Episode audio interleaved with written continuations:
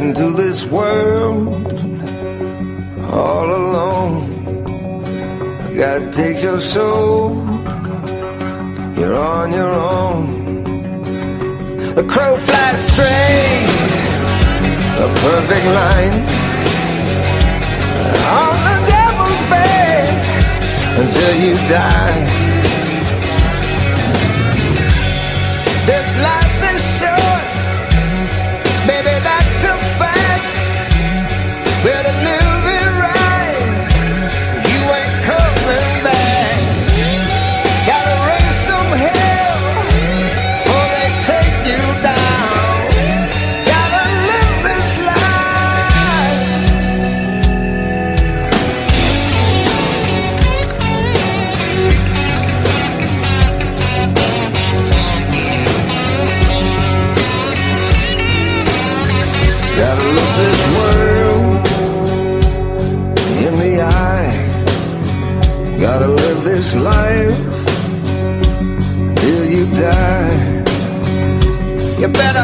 soul, nothing left. But when it's business time, it's life or death.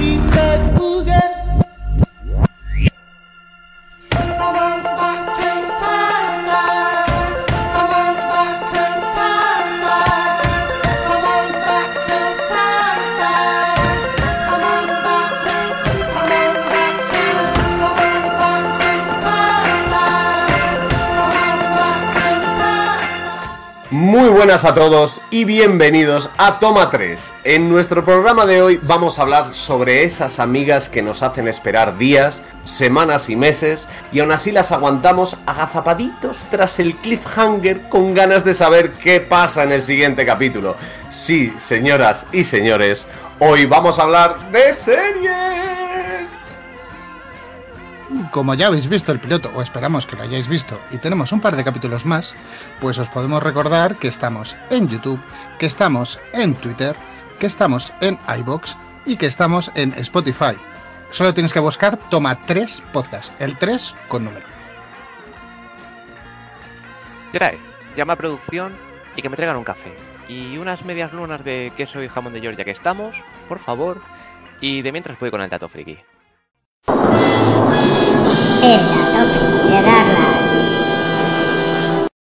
Bueno, y ya que vamos a hablar de series, vamos a hablar de dos aniversarios. Este mismo año ha hecho 11 años, 11 añazos, que acabó perdidos. ¿Cómo os sentís al saber que esa mítica serie que nos enganchaba todas las semanas ya han pasado 11 años de su finalización? Y este mismo año, eh, a finales de mayo, se estrenó el reencuentro de Friends después de 17 años de su finalización.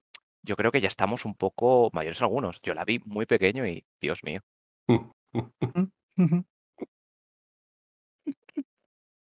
A ver, las edades de cada uno, ¿vale? Yo qué sé, pero bueno, ahí en mi tierna juventud, muchas En, gracias en por el nuestra, dato. en nuestra tierna juventud, En nuestra tierna juventud, eh, allá por 1931, se grabó la primera serie que se considera serie como tal, ¿vale? Esto ha sido un trabajo de búsqueda porque no lo teníamos muy claro, pero al final parece que todas las fuentes llevan a The Television Ghost, el fantasma de la televisión. Y os prometo que el fantasma no era yo, ¿vale? Posteriormente llegaron un aluvión de productos similares y diferentes, y en concreto en España no fue distinto, porque desde esa época eh, empezaron los seriales de amor, luego las telenovelas, llegaron las primeras series americanas, las de producción propia. ¿Os acordáis de la época de las series de profesiones? Esa, esa fue dura, ¿eh? Hasta los seriones que se hacen hoy en día. Hoy haremos una retrospectiva, retrospectiva y hablaremos de muchas series, de muchísimas series, series, series, series. serie o no serie, ¿vale? Eh, ya sé que te gusta y tal, pero no eres como Seldon y sé que tampoco te gustan los trenecitos. Eso creo. En, en fin, ¿qué, qué os parece si empezamos a hablar de unas cuantas de series que así nos llaman un poco la atención?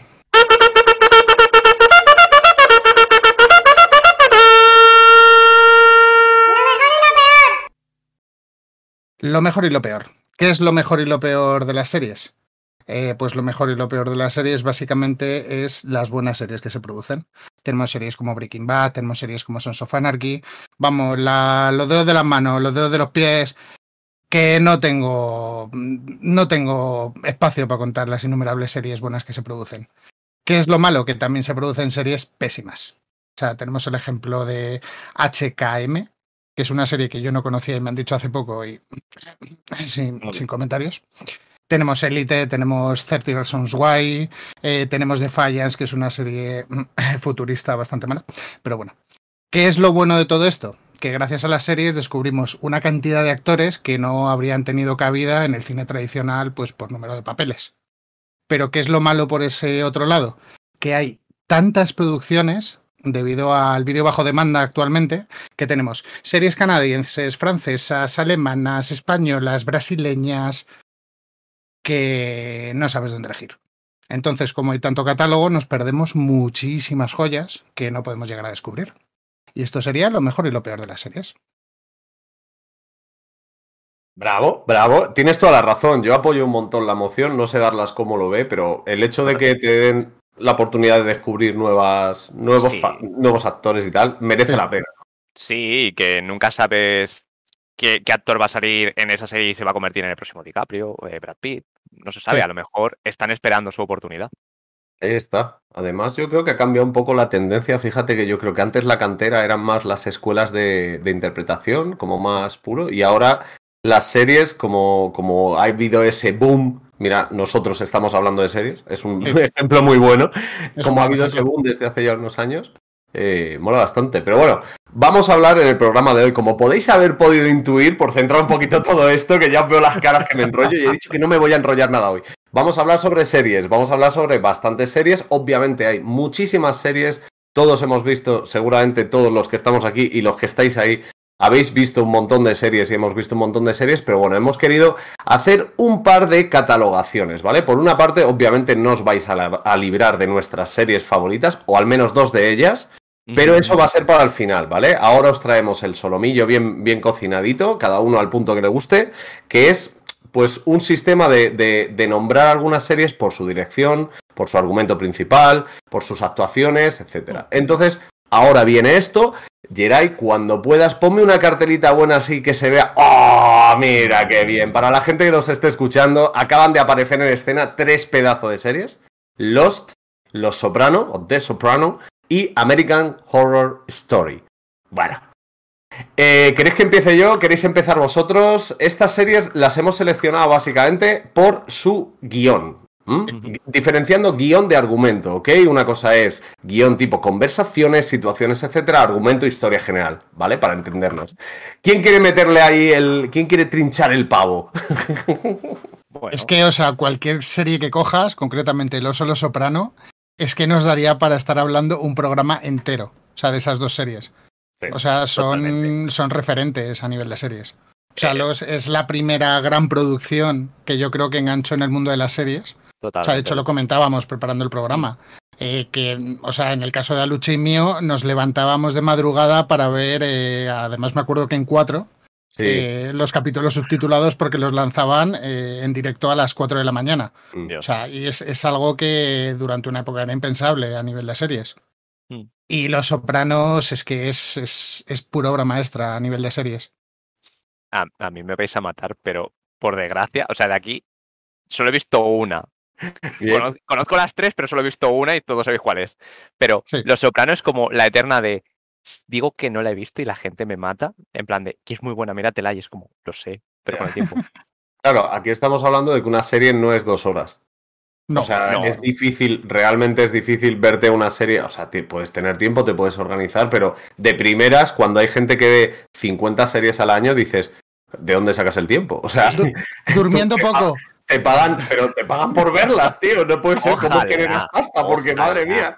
Ojalá. Durmiendo poco. Durmiendo poco se pueden ver muchas series. Yo doy fe de ello. Sí. Sí. Bueno, sobre, sobre América nos va a pasar mucho. En, en el programa hay varias series que alguno de nosotros no hemos visto. Hemos ido dejando espacio a cada cual. Yo, sobre todo, seguramente sea el que menos ha visto.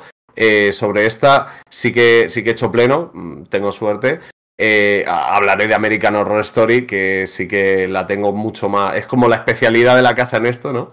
que la empecé a ver de una manera totalmente desganada y precisamente fue eso, el guion, porque recordemos que estas series las hemos elegido para hablar de los guiones.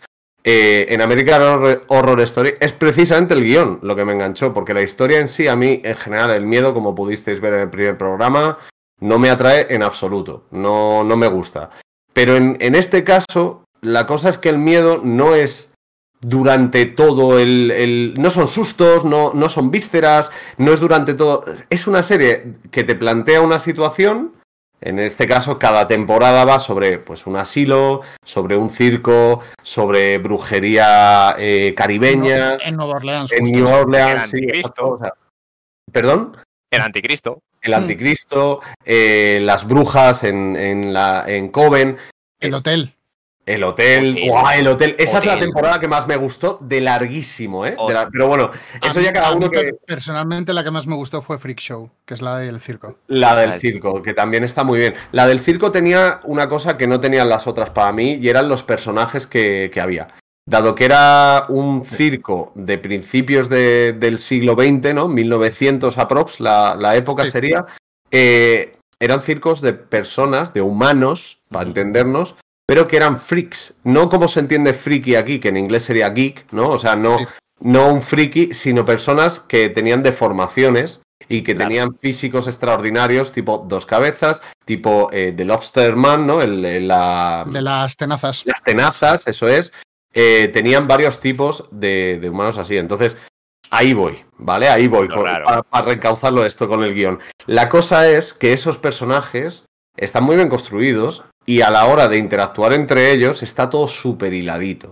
De tal manera que en 10 capítulos que creo que son cada temporada, te va llevando poco a poco hacia un final apoteósico. Y creo que intentan, en- intentan guiarlo por medio de la fuerza de los personajes.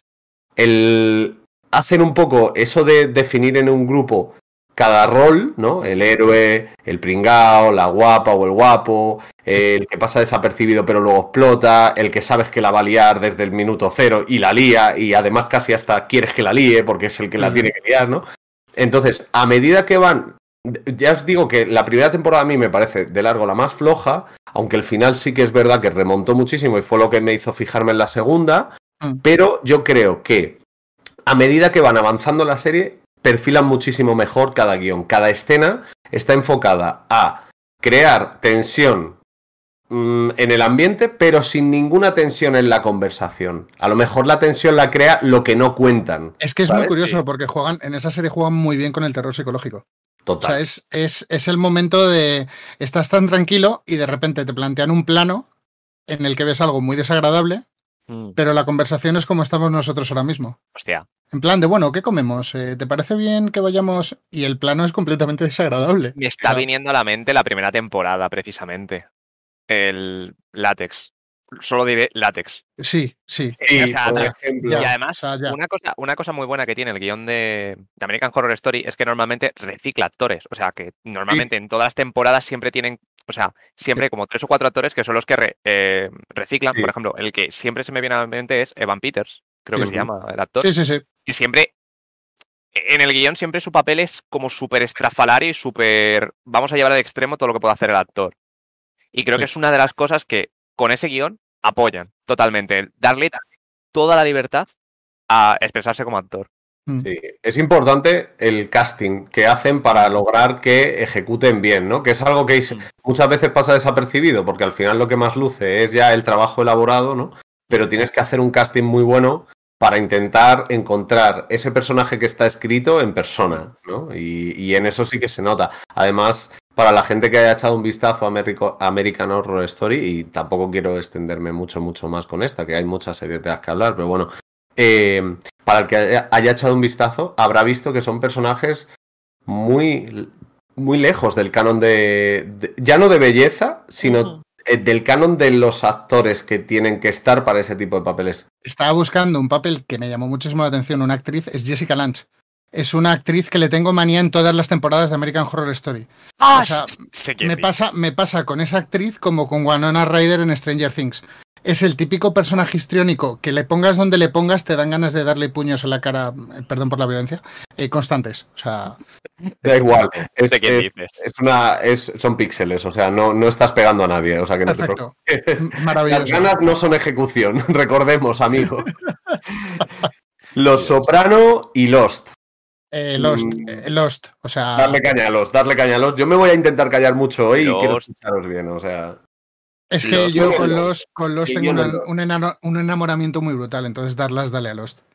A ver, Lost, mm, yo cuando la vi, eh, fue una serie que no me esperaba nada. O sea, de repente es accidente de avión, islas, supervivientes, y dice, bueno, un, un Viven, la película, pero en una isla. Y dije, vale, empieza la trama, que si un humito, que si sonitos en la isla, que si los personajes que si tal, que si el cojo aranda y tú. ¿qué está pasando? Y así creo que fueron durante cinco o seis temporadas. O sea, creo que son. O sea, fueron un huevo de temporadas. Es que no me acuerdo, fueron un huevo de temporadas y dije, Pero vale, es que es- es- esa serie tiene personajes como John Locke, como Hugo Reyes, Desmond. Desmond. Desmond. Desmond. O sea, Charlie, como- Charlie. No, pero es que Charlie. además, es que además esa serie yo recuerdo Charlie que según iba poniendo- avanzando la trama. Sí, es verdad. Es que son imágenes oh que ¿eh? momentazo, Es que, es que momentazo. son, es que son imágenes, el humo Sí. negro, eh, la serie de códigos, o sea, la eh, serie sí. numérica. No, o sea, eh, joder, el, el búnker. La primera vez que se sí, descubre qué coño hay en el búnker, dices, pero qué cojones está Sí, sí, pasando. sí. O sea, es una serie que además, según Pero iba avanzando, Acuérdate que la serie, la serie de los números fue una paja mental, pero durante muchísimo tiempo. Total. O sea, en plan, con teorías, con. O sea, sacando rela- correlaciones numéricas que podía ser, que no podía ser. O sea, a, a nivel social, no, porque fue un, fue un- es lo que hablaba antes, fue un impacto social la serie. fue la primera, es que fue la primera gran serie de toda la semana. O sea, fue, pasó con los como pasó hace un par de años con Juego de Tronos. Pasó exactamente lo mismo, todo el mundo teorizando. Sí. Pero es que además, los, según iba avanzando, te iban. O sea, fue una serie que dejó muchas tramas abiertas.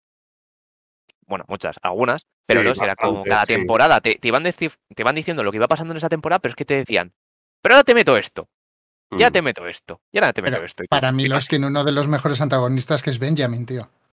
Uf, O sea, qué rabia. Ah, Benjamin. Linus. Es que mira, justamente. O sea, es, Sí, es- sí, es sí. maravilloso ese antagonista, tío. O sea, a ver, hay antagonistas mejores, ¿vale? O sea, yo siempre seré de Sylar en Héroes, pero mm, Uh. eso es otro punto aparte. Ah. Pero, pero Benjamin como antagonista es, Sí. es, o sea, es un personaje brutal. Está bien construido, eh, los diálogos, eh, o sea, sobre todo la caracterización del propio personaje dentro de una isla, o sea, eh, era, era un personaje, y vamos, la evolución. completo.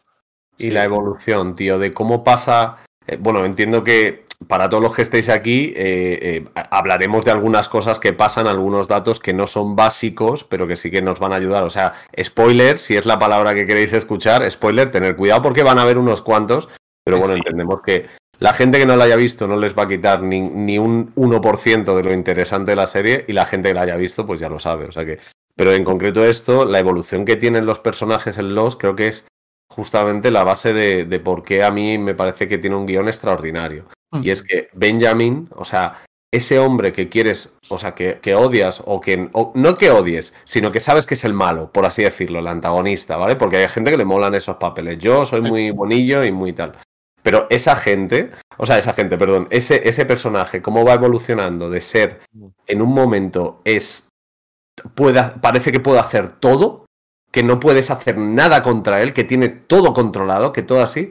Y a medida que va avanzando, se va humanizando mucho más, va sabiéndose también su historia personal, y tú lo ves reflejado en esa expresión que tiene desde el principio, germánica, súper dura, ese pelo para arriba como Gael de- del Street Fighter, ¿sabes? En plan muy, muy así. Y vas viendo cómo va siendo débil y cómo va teniendo caídas y cómo le va afectando también cosas que están por encima de él. Y ese- esa evolución de personaje, si la extrapolamos a todos, John Locke, tela, tela la evolución que tiene, eh, Desmond, que aparece ya avanzada la serie, también con toda la historia que tiene detrás y cómo Desmond empieza evoluciona. trillado y acaba más trillado el pobre. O sea. Desmond, Desmond en la serie era como, bueno, vamos a coger una pala y reventar a un personaje, Desmond. Sí, total, Ah, total, ah, total. ah. Y, y que, y, y para mí es de los que tiene la historia que, que más conecta con el público, ¿no? Porque una vez que ya sabes eh, cómo van todos los demás, ya, cómo va también el matrimonio este de mm, Los coreanos. Los coreanos. Los coreanos, que es el de Hawaii 5.0. Sí. Sí, exacto. Pues después de ver cómo, cómo va, o sea, todos esos personajes, luego cuando introducen al señor Echo, a todos los que estaban allí y tal, Mm. después de todo eso, te das cuenta de que Desmond, con todo lo que te cuenta en tres o cuatro capítulos, bueno, no tres o cuatro, pero en poquito tiempo, Mm. de todo lo que tiene detrás, dices, Dios, es que, es que es- este personaje, yo quiero ser tú, pero en bien, o sea, sin estar jodido de la cabeza por llevar años Sí. metiendo cada, o sea, durmiendo cuatro horas seguidas como máximo, ¿no? Entonces, Mm. la evolución que tienen los personajes me parece una, una pasada. Sí, es Eh, muy bruta. Eh, las situaciones que propone y las conversaciones que hay, la manera de revelar secretos de cada personaje me parece muy bien construido. Y yo creo que eso es lo que te hacía empatizar tanto con la serie y querer saber y, teorizar, bueno, los foros que había de, Y también- de teorías sobre los eran También, infinitos. también hay que tener en cuenta eh, lo bien construidos que están los capítulos, porque todos los capítulos, aun por pequeño que fuera, al final de capítulo siempre te dejaba un cliffhanger. Sí, o sea, te no te aunque te cerrara, aunque te cerrara una trama, siempre te habría otro cliffhanger de cara a los siguientes capítulos. O sea, nunca te Sí. dejaban las tramas completamente cerradas. Típica temporada que dices, termina la temporada y a ver qué me cuentan en la siguiente. No, no, aquí, o sea, siempre ibas a tener tramas abiertas. De hecho, Sí, ¿no? dejaron tramas abiertas. o sea, Dejaron- sí, No, Dejaron no, sí, bastante. no, pero es que además, tú cuando acaba, cuando creo que era con la primera temporada, cuando acaba la primera temporada que dices, bueno, no puede ir a- no puede pasar nada más, peor. Taca, y tú. Sí, sí, sí, sí, sí, sí, sí, sí, sí. Tal cual, la cara que está poniendo Darlas ahora No, es mismo que además creo que, creo que acababa con. Se abría el búnker y no te lo enseñaban. Y tú, No, en plan de, el, último, el último se llamaba La Escotilla de esa temporada. Y tú, Y hacía así y no se veía nada. Y dices, claro. ¿what? Y, y- claro, y que Claro. las series aquí no se emiten eh, igual que en Estados Unidos, que normalmente la temporada empieza allí en septiembre-octubre, en temporada de otoño, y aquí a veces llegan al año que siguiente, y si es. Pero Ahora, por suerte, ya no pasa eso, pero antiguamente. Sí. Antiguamente pasaba, ahora ya no, Sí. porque las tienes prácticamente, si no, El mismo día. si no es un extremo del mismo día, se estrena por derechos a la semana o a las dos semanas. Pero lo tienes casi instantáneo. Bueno, Esto es totalmente aleatorio colateral y sin ningún tipo de importancia, pero es una teoría que yo creo que desde que llega Lost y el resto de series durante 3, 4, 5, 6 años hasta que sale Netflix tal, muchísima gente se pone las pilas con el inglés porque quiere ver los capítulos nada más salir en América y se busca subtítulos y yo creo que hay una generación de personas que hemos mejorado el inglés o aprendido o tal por medio de ver series porque no te aguantas. Porque Sí. ya no es en plan, no, me espero español ya, pero es que todos tus amigos están hablando de ella. No, no, es que te, lo, pone- te lo pones y te lo comes en subtítulo y tan feliz. O sea, sí, no, o, o te como la si es en descargabas ruso a veces, o sea, el idioma que- horrible. No, pero a, vos- a vosotros os pasará y determinadas series o películas que incluso teniéndolas en VOD las ves en subtitulado. O sea, simplemente porque la interacción de los diálogos, al margen de que el doblaje español es muy bueno, que eso, o sea, no me voy a quejar nada de nada. Pero la interpretación de los personajes es completamente diferente con la voz del autor principal, del actor principal, a con la voz de Hostia. doblaje. Lo- luego hablaré yo largo y tendido de eso. Sí, yo, yo básicamente me veo todo en, en versión original subtitulada en inglés, pero más que nada porque es un- unos deberes para seguir manteniendo un nivel de inglés que pueda y a la vez me aprovecho de eso, pero no, no va por la pureza de la actuación y tal, porque lo que has dicho tú, yo creo que el doblaje en España no destrozan series como en otros países. Aquí se mantiene el nivel, incluso hay personajes que por las voces se hacen carismáticos, que en la versión original ves que tiene una voz así un poco de chicle, un poco más incómoda, ¿no? Y sin embargo en español le pone una voz un poquito más que va con la cara y eso. Y, bueno, pues eh, básicamente mm, lo vemos así. Yo creo que tiene que verlos con, con este boom de, de ver series en versión original. Y bueno, pues eh, vamos a hablar un poquito de los Sopranitos, ¿no? A ver qué dice Tony Soprano. Habla, habla de Tony Soprano, que yo sé que a ti las tramas italianas te gustan mucho. Porque tú, tú estu- estuviste viviendo por allí, llámame loco, ¿no? Sí, sí, sí, sí, estuve un tiempito en Italia, pero fíjate, es, es el cliché eh, de personaje Italoamericano. Justo. O sea, ni muy italiano ni muy americano, que es lo que suele pasar pues con las personas que son la primera generación o segunda que llega a un país, ¿no? Se establece y tal.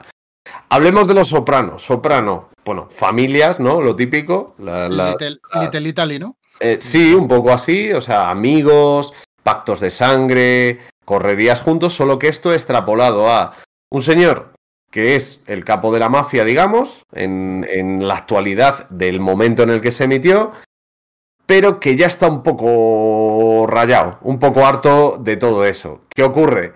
Que obviamente, pues si eres el capo de la mafia, pues tienes un pasado que te persigue durante todo esto. A esto súmale eh, fuerzas y, y luchas de poder en la propia familia, el papel de las mujeres y la manera que tiene de enfocarlo el guion y cómo evoluciona eh, hacia, hacia, hacia sitios que son insospechados, porque al final te puedes imaginar que alguien de la mafia sale de la mafia. Pero lo que no te puedes imaginar es que alguien sale a medias, luego entra, luego la mujer le pone los cuernos con una y vuelve a entrar, pero luego el primo del tal. O sea, se montaban unas tramas, que es a lo que voy, que son muy reales, porque yo creo que nadie sale de un sitio y ya está. Generalmente es un periodo en el que estás acabado. Luego, luego en Sons of Anarchy te lo debato si quieres. Vale, vale, vale, vale. No. Que- que eso, eso ahí te voy a dejar que, que habléis de todo eso. En lo que a mí me, en lo que a mí respecta hacia el guion de Los Soprano, lo que me parece muy interesante es cómo muestra de manera muy fidedigna cómo, o sea, yo me creo todo, ¿vale? Igual que en, Horror- en American Horror Story te compro la idea desde el principio de brujerías o de ideas así. En Los Soprano te muestra, la primera escena es Tony Soprano saliendo a su piscina con una bata de un albornoz, salía así, con un purillo y pensando y diciendo, me siento mal. Ves a un humano sintiéndose mal. Y luego es cuando empiezan a desarrollar, empiezas a conocer a los sobrinos, a los hijos, a los amigos, a las familias, las, la- las tramas que hay entre ellas, los enemigos, la cárcel, cómo se prepara un, un buen, una buena pasta matrichana. eh, eh, te ponen detalles del día a día. Te sale la mujer haciendo zumo de naranja, pero no hablando algo súper importante, sino, hola, buenos días, buenos días, ¿qué tal? Pues tal, como un puto desayuno normal, y perdón por el puto, ¿vale? Pero me encanta cómo llevan a la realidad lo que no es cliché, ¿sabes? O sea, no utilizan el cliché de tal, de cual, no. Te cuenta cómo sería de verdad. El, el guionista hace un ejercicio de pensar y de decir, yo creo que esto sería así de verdad. Los Sí, guiones... no, es, no es un uno, no es un uno de los nuestros, como la película que está llena No, de no, clichés. claro, justamente, justamente. Eso para que la gente que no la haya visto, que lo tenga en la cabeza. En uno de los nuestros vas a ver al mafioso del libro, a Mario Puzo, por así decirlo, ¿sabes? O sea, a, a El Padrino, a... Es, es otra cosa. Esto es otra cosa. Los Soprano para mí son guiones, mm, o sea, conversaciones habituales en una vida poco habitual, por así decirlo. Ah, qué bonita queda el titular. Mira, me Te, quedo ha quedado, te ha quedado, vamos. O sea, calladito. Ya está, no digo más. Bueno, Pues nada, si no dices más, yo creo que pasamos a la siguiente parte de historia, porque. mm, Geray, ¿me piensas lo siguiente? Que aquí me lo voy, aquí me lo voy a gozar. Me yo viene. me, sé, yo me sé con cuál te la vas a gozar, pero bien. Black Mirror, 24, Misfits, o sea. Yo soy Jack Bauer, o sea, mm, es, es una de las series que, vamos, he visto, revisto y requete visto. O sea, es una serie de los 90 que, eh, con perdón de la expresión, es una follada de mente igual que Black Mirror, pero en otro contexto. O sea, la diferencia de 24 es que es una trama literal Eso que se desarrolla a lo largo de 24 horas con capítulos de una hora a tiempo real. Es decir, te plantean diferentes situaciones eh, pasando en el mismo espacio temporal. Además, juegan, juegan con multicámaras, con multiplanos, eh, con un timeo de realización muy concreto a la hora de montar. Es, es, es una de las series para mí precedentes de todo lo que es acción de, de series. Mm. Aparte, el personaje de Jack Bauer es como el Super 007 americano de la WAT, de la Unidad Antiterrorista de Los Ángeles. O sea, es como el, el personaje que inició todas esas series de acción que podemos ver, rollo Homeland, rollo. Eh, estoy pensando en series del tipo eh, Blacklist, eh, series de temática, digamos, de espías, entre comillas. Sí. O sea, de espías, antiterrorismo, política mezclada. Es que hay personajes muy característicos de 24, como puede ser Jack Bauer, como puede ser David Palmer, lo que es Chloe, que es como la analista de datos, Tony Almeida. Eh, no sé, es una, para mí es uno de los referentes en cuanto a series de acción de 90-2000. No sé si vosotros lo habéis visto, creo que Darlas ha visto algo. Yo no. Sí, tanto 24 como 24 Legacy. Eh, 24 Legacy eh, Es más floja, es una continuación sin el reparto original. Incorporaron a Miranda Otto, que para que no lo sepa, es Eowyn en El Señor de los Anillos. Sí. Dato que os regalo.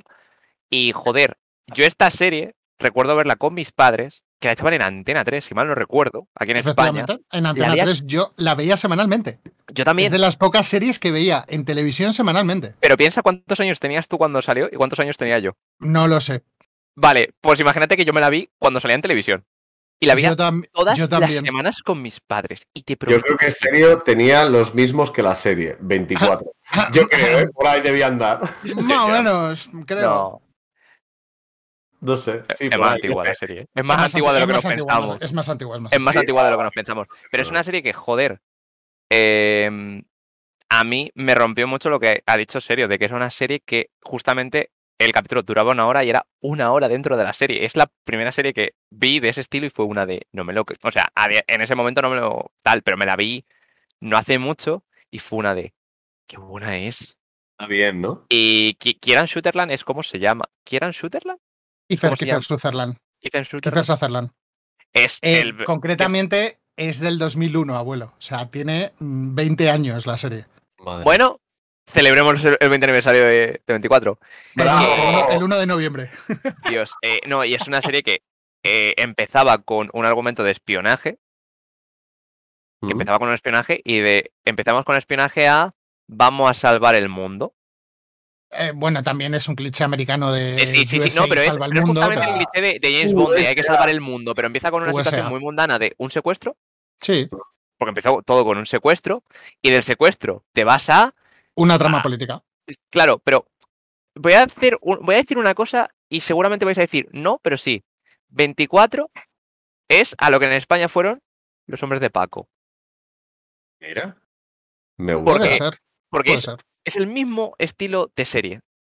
Más o menos malamente hablando, pero es el Es mismo. también, un- es también humorística. No, O sea, no, no, no, no, no, no, no, no, pero me refiero lo de- esta serie. Con un protagonista que lleva la trama y a raíz de lo que le pasa a él empieza a pasar toda la trama, Ah, vale, argumento. que es como empieza 24. O sea, luego tiene, el, o sea, empezó siendo eh, un protagonista que era Kiefer Sutherland, Mm. pero a medida que la serie se fue desarrollando, hubo otros personajes que tomaron no tanta importancia, pero sí se convirtieron en, no en recurrentes, sino en secundarios directamente. Sí.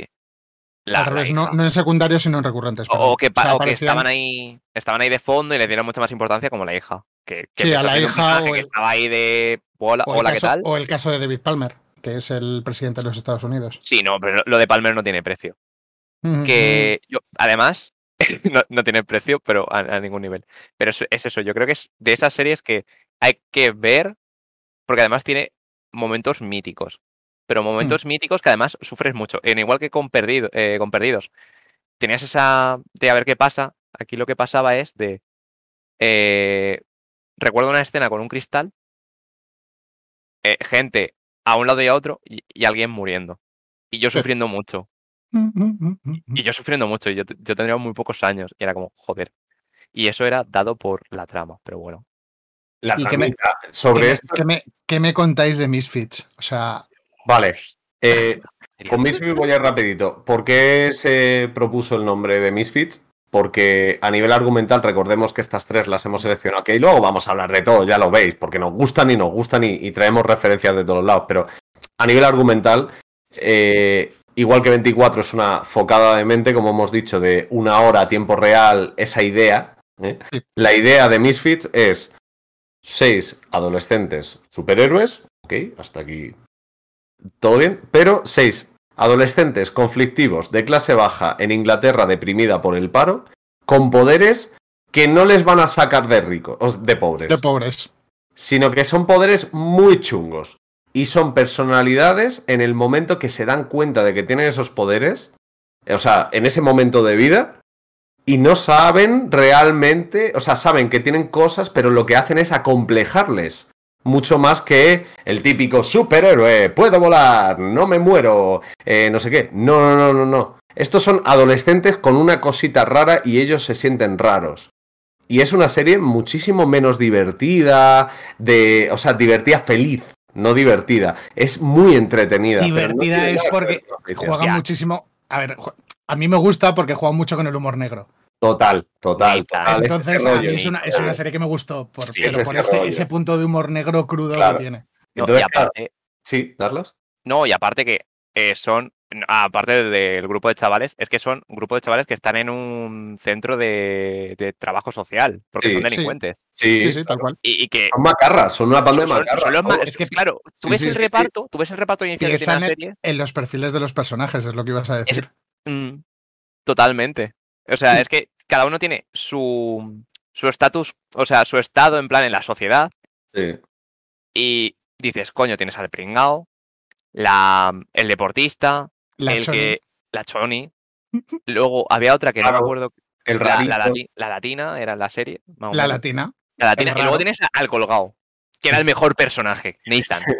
Nathan. Pero es que ves cómo la trama de por qué obtienen los poderes, si hay más gente como ellos, y dices, wow. Y todo en un, Sí. todo en un centro de, de trabajo social. Y luego Bueno. ves como alguno de esos actores acaba en superproducciones como Juego de Tronos, ¿no? Eso iba a decir. Eso iba a decir. Ah, te ha quitado el dato. da- Te he quitado el dato friki, te he ¿Quién quitado el dato ¿Quién friki. sí, no, pero ¿Quién es justamente, no sé si estabas viendo que estaba levantando para decir, voy a decir el dato, pero dalo tú. No, no, dale tú, dale tú. Los datos Eh, frikis son cosa tuya. Vale, eh, el personaje que era el pringao, el marginado, Mm. ahí donde le veis en, en Misfits, ¿no? Se convirtió en posiblemente el personaje más odiado de Juego de Tronos, que es No. Ramsay Snow. Sí. Ya sé quién es, ya sé quién es. Ramsey Claro. Bolton. Sí, sí, sí, claro, claro. El, el, el Y, Cascari- Juan Reón es el actor. O sea, el que canta finito, no, ¿qué cojones? El que hizo cantar finito. Es que es un hijo de puta, ¿eh? Qué odio le tengo a ese personaje, tío. Pues le ves en Misfits, le ves en Misfits en la primera Pues- y dices, ok, pero le ves en la segunda y tercera y dices, joder, pedazo de personaje. Yo solo, Sí, sí. solo te digo una cosa, yo amo al que escribió Juego de Tronos solo por el final que hace a ese personaje, porque es lo que se merece ese cerdo, tío. No, pero, pero el actor, la verdad que es un pedazo No, actor. es de locos. es de y además recordemos A que es una perros. producción inglesa de la BBC. Sí, Ah, sí, sí. Que, sí. que dices, coño, la BBC que ya se estaba. Ya estaba Sí. tirando por lo alto. Años posteriores fue mejor. Yo tengo una pregunta. ¿Black Mirror es inglesa o es americana? inglesísima, Es americana, ¿no? inglesísima Black Mirror, my friendos. ¿Sí? Sí, sí, sí, es, es una producción, ah, vamos, o No la sea, he visto, no la he visto. sí, sí, sí, sí, sí, Pues es si, ves el, si ves el piloto se te quitan todas las dudas. Primer capítulo, bueno, Black Mirror, por hacer un resumen así muy largo, eh, o sea, muy, muy corto, capítulos largos, una hora y media, aprox, eh, autoconclusivos, pero todos basados en algo. Y aquí voy a soltar la, la teoría, que no es pipazo porque no es largo, pero la teoría. Black Mirror, mirror significa espejo negro. ¿Ok? ¿Cómo? Re- repíteme, no me, no me ha quedado claro cómo es el No nombre. me vas a hacer otro clip, amigo. Esta vez no caigo, esta el vez Magic, no voy el a Magic caer. English no, hoy no sale. No va a haber una serie semanal de, de cagadas en inglés por Aluche, no, no, no. No, Black Mirror, Black Mirror. Eh, Espejo Negro se llama. Y yo estoy convencido, pero no lo he hablado con nadie, no he visto esta teoría ni nada, de que es esto, un espejo negro, ¿ok? Un móvil, una, una tablet, un espejo negro. Porque toda la serie trata acerca de cómo interfiere la tecnología en la vida de los humanos. Pero no cómo interfiere a día de hoy, sino los diferentes caminos, peligrosos o no, que puede tener esa tecnología si se desarrolla. Tenemos capítulos en los que, bueno, el, el primero de todos, en los que engaña a todo un país un ciberterrorista del Sí. que solo se conoce la voz, que consigue secuestrar a. Esto sale al principio de todo, o sea, literalmente el primer minuto de, de Black Mirror. Consigue secuestrar a la hija, a la princesa de, de Inglaterra, a la hija del rey y la reina. Les cuenta tal historia que acaban pasando cosas súper extremas, súper extremas, zoofilia. Hablo, Cerdo, zoofilia No. inducida llámalo vale. cerdo. Y pública y pública, ¿vale? Acaba acaba si- a- acaba situando al primer ministro de Inglaterra en esa situación, ¿vale? No voy a decir cómo acaba obviamente porque el capítulo tiene un desarrollo que flipas, pero básicamente el primero es sobre eso. El segundo habla de cómo un sistema que va a mejorar el mundo, el segundo no me acuerdo si es el segundo, el tercero o el cuarto, Sí, pero voy a ir diciendo varios. Un sistema que va a mejorar el mundo mediante unas lentillas que van grabando. Todo. Hostia. Esas implicaciones que te muestra de qué puede pasar si todos tuviéramos lentillas que van grabando, no solo graban, también puedes ver desde dentro, puedes ver películas, abriendo los ojos. Es como las, las Google Glass que se proyectaron hace Mm. muchísimo tiempo, pero llevado a, a la Al realidad. extremo. Y te muestra las implicaciones reales de qué puede pasar eso. Como por ejemplo que seas testigo de un asesinato y tengan el- la prueba, o que pongas los cuernos a alguien y tengas tú tu prueba que te incrimina en ti mismo y te pidan que la veas. eh, puedes haber visto un montón de cosas que no debes, incluso Las- sin haberlas visto. Las tramas de, de capítulos son locura. Todo, todo eso va por ahí. Luego el de redes sociales. El de los super likes, tío. Ese, ese de- me pareció brutal. un- una sociedad que te valora, como en la India, por castas, pero por niveles de popularidad. De tal manera que A realmente través de una aplicación.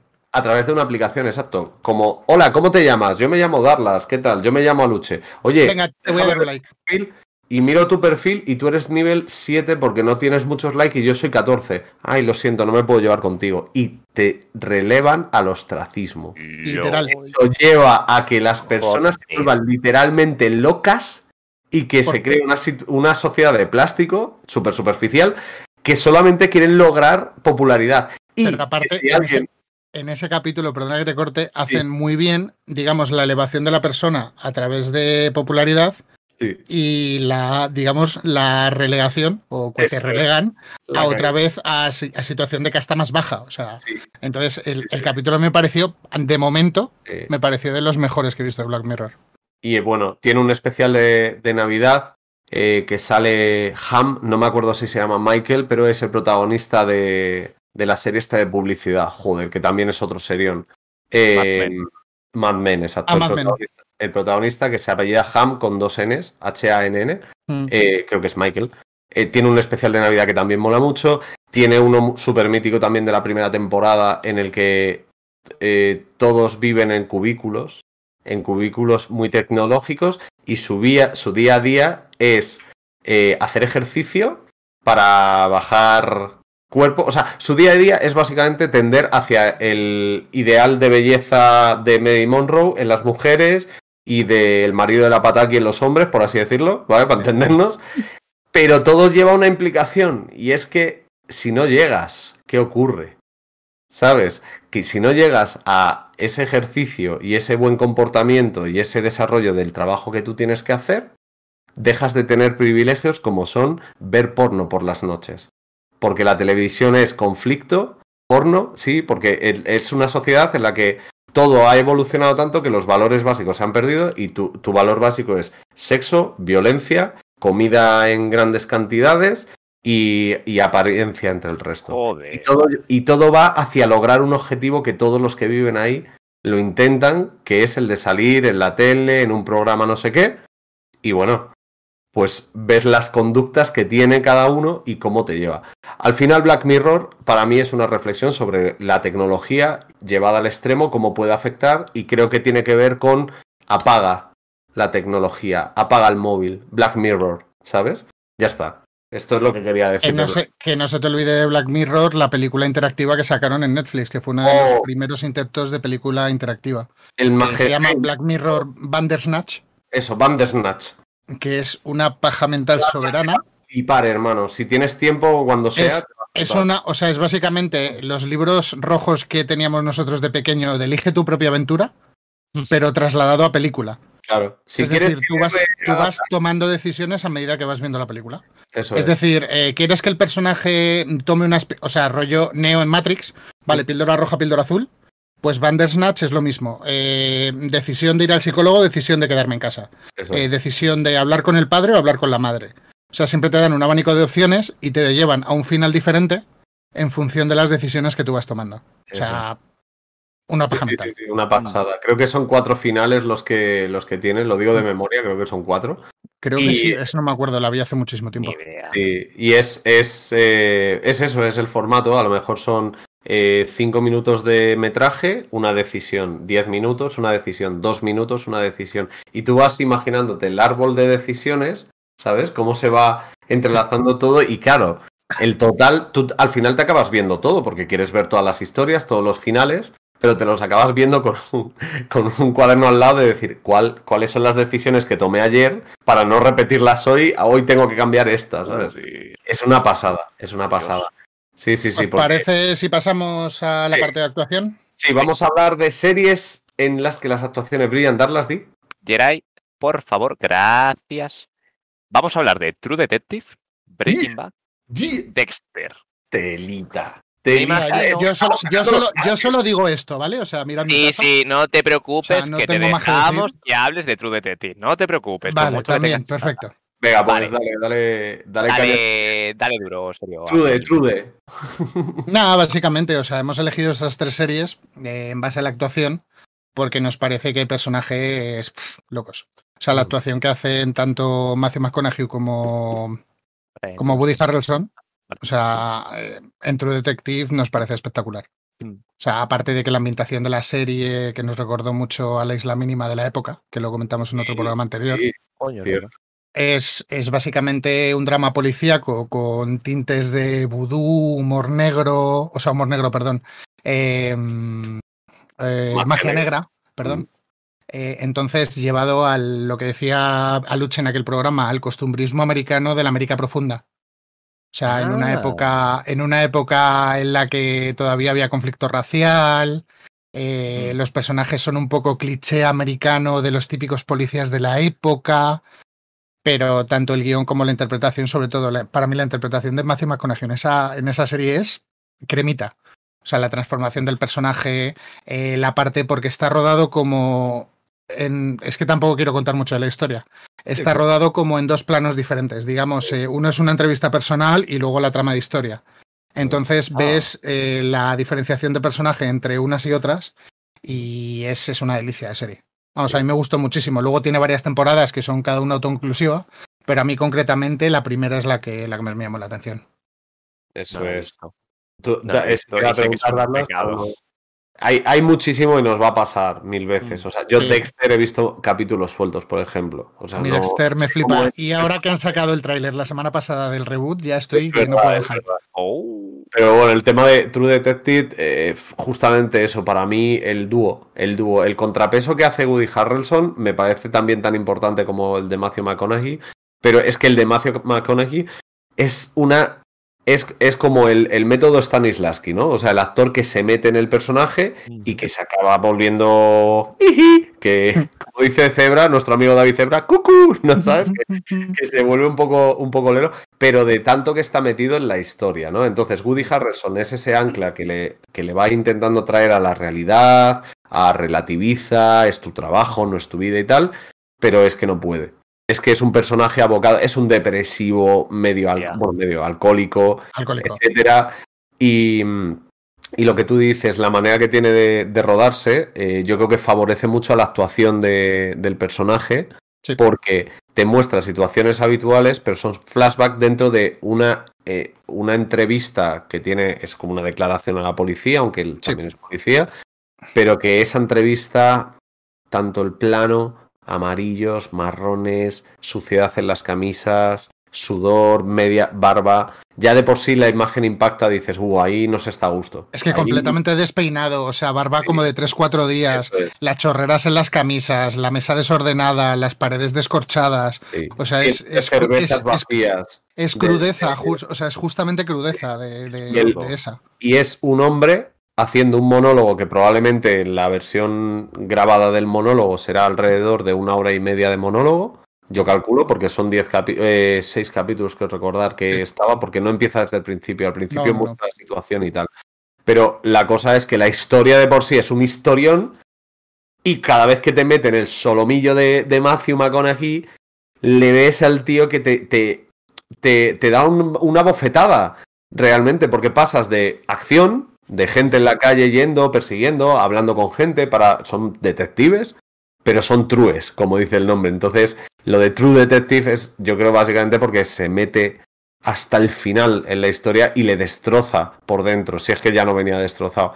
Y eso, eso, Matthew McConaughey mirando a cámara, hablando, haciendo silencios de 10 segundos. De 10 segundos en silencio, por favor, que es una serie americana. Que eso es inconcebible, ¿sabes? Y el tío mirando a cámara, abre una cerveza, la mira, mira a los otros, luego bebe y empieza a hablar. Y dices, Dios, ¿cómo tienes los santos huevazos? Esto no viene de guion. O sea, esto no viene de guion. No viene en el guion que estés 10 segundos callado, porque cualquier productor te lo quita, ¿sabes? Y sin embargo, se mete tanto en el papel y hace una actuación tan, tan veraz, por así decirlo, que, que te. Que, que vas a su ritmo, que vas a su puto ritmo y, y vas siguiéndole la historia. Esa actuación me parece brutal. La de Woody, Har- Woody Harrelson, ya te digo, también haciendo de eh, detective estándar habitual con sus, sus, sus valores de, de buen americano, por así decirlo. Y el resto no está mal porque está muy bien hecho el casting bajo mi punto de vista. Las personas a las que intervienen, a las que interrogan, protagonistas, mm, o sea, antagonistas o los malos o las malas o como lo quieras llamar, ¿no? Eh, la niña que sale en la primera temporada. No voy a hablar nada de la Es, segunda. es lo que, es lo que tú decías de Woody Harrelson, que no te lo he comentado, y a mí me hace mucha gracia porque Woody Harrelson yo siempre lo he relacionado con papeles cómicos. Sí, siempre. Entonces, claro, a través de aquí ha empezado a hacer papeles más serios Mm. Eh, pero este es el primero en el que yo lo reconozco como personaje de drama, o sea, de, Sí, de- de sí, actuación total. pura. Total. No digo, que- no, digo, no digo que la comedia no sea actuación, ojo, pero es otro contexto pero- diferente. Sí, pero se muestra más las cualidades muchas veces de, de gente en drama que en comedia. En la comedia siempre dicen que es mucho más difícil precisamente por eso, porque luce menos. Es más, ja, ja, ja, ja, ja, todo vale, ¿no? En plan humor. Sí. Pero sí, sí, sí, sí, está, está muy, muy bien. Y a mí a nivel de, lo que hemos dicho, a nivel de historia o a nivel de, de actuación en sí, es brutal. es brutal. Y Dexter, voy a hacerlo bien rápido, o sea, es una serie que hay que ver. O sea, es Sí. una serie que hay que ver porque el actor hace una auténtica maravilla, porque es la típica serie que no es la típica serie. Es decir, tienes, es un, es un asesino, pero ¿qué pasa? Que tú no ves el punto de vista del policía, ves el punto de vista del asesino. Mm. Entonces es la Mm. primera serie, por ejemplo, un poco mainstream que le dio la vuelta al cliché de personaje. Entonces ves toda su trama psicológica, toda su justificación, eh, cómo se desenvuelve a través de los crímenes, no se desenvuelve, la motivación, su intrahistoria, eh, el personaje de Dexter y para mí la serie concretamente, a excepción del final, que por fin lo van a arreglar, me parece una serie de 10. Quedó un Aparte- Quita- poco- quitando alguna temporada que es relleno. Aparte, toda la implicación que tiene Dexter, el personaje en sí con la policía.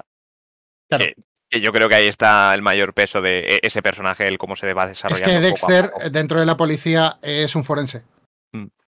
Vale, Entonces, curioso cuanto eh, menos. es como es como si de repente viene el, hay un asesinato, el forense, el forense lo está mirando así, se lo está disfrutando y dice, y bien lo maté. So- Solo que tú le ves a él, le ves en la escena del crimen y le ves serio, como un témpano y dices, La... ¿cómo lo hace? A ver, el, el personaje tiene, tiene ciertos rasgos de, de trastorno del espectro autista de Asperger. O sea, La- tiene, tiene problemas para socializar, eh, siempre tiene que pensar cómo socializar. eh, tiene a su hermana, tiene el personaje de su padre muy presente por ciertas razones que no voy a spoilear. Eh, la hermana es policía, es, es detective dentro de su departamento. Es Policía también la hermana, ¿no? Vale, vale, Sí, vale. sí, sí, sí. También. Sí, Es, además, es una serie muy curiosa de ver y aparte que es bastante liviana. Al margen de la sangre y tal, es, es Ah, bastante sí, liviana. no, pero está, está muy bien tratado además el personaje, el cómo se explora to- toda su evolución durante la serie y lo que creo que se va a mostrar en, en la nueva temporada, el Sí. cómo acabó, o sea, como de ese final a como tiene que estar ahora, tiene que haber un salto. Claro, la es que el, el- el final de la serie fue un, le pasó un poco lo que a Lost. Se quedó todo el mundo como, ¿ya? ¿Por Mm. qué? ¿Ya? Sí. Pero y bueno, nos quedaría, nos quedaría hablar de. Hablemos de series bien dirigidas, ¿no? no, de- muy bien actuadas. no. Falta Muy- Breaking Bad. Pero O sea, yo no me voy de aquí sin hablar de Breaking Bad. actuadas. Yo no me voy de aquí sin hablar de Brian Cranston, de Walter White, de, de, de- bueno, de Jesse Pinkman también, pero de Walter White concretamente. Paul. Pero que, Ah, Sí. Ah, no, no, que recordemos que cuando presentaron Breaking Bad, todo el mundo vio la serie y vio Brian Cranston. Y todo el mundo que ha tenido infancia dice, el padre de the Malcolm, Middle. claro. Y tú dices, ¿cómo? Y de repente, serio, procede. Procede. Es que para mí es la transformación de personaje a lo largo de una trama. O sea, de ser el típico profesor pringado a ser el jodido, cap, perdón por la expresión, jodido capo de la meta. O sea, sí. Es, es que es una. Meta. O sea, nada de un camellito de barrio. No, no, no, no. No, no, no. no, no, no, no no, no. No. The one who knocks, ¿no? El, el que golpea. Yo, Sí. I am the one who knocks, ¿sabes? O sea, Sí. Efectivamente.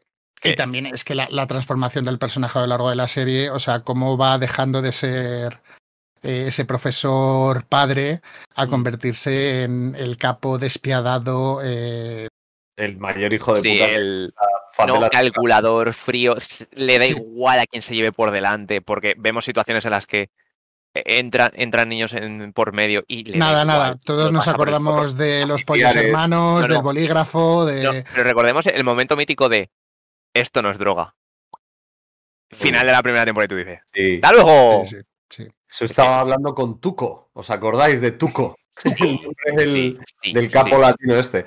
Pues, eh, nada, yo quería comentar sobre la- lo que es la actuación.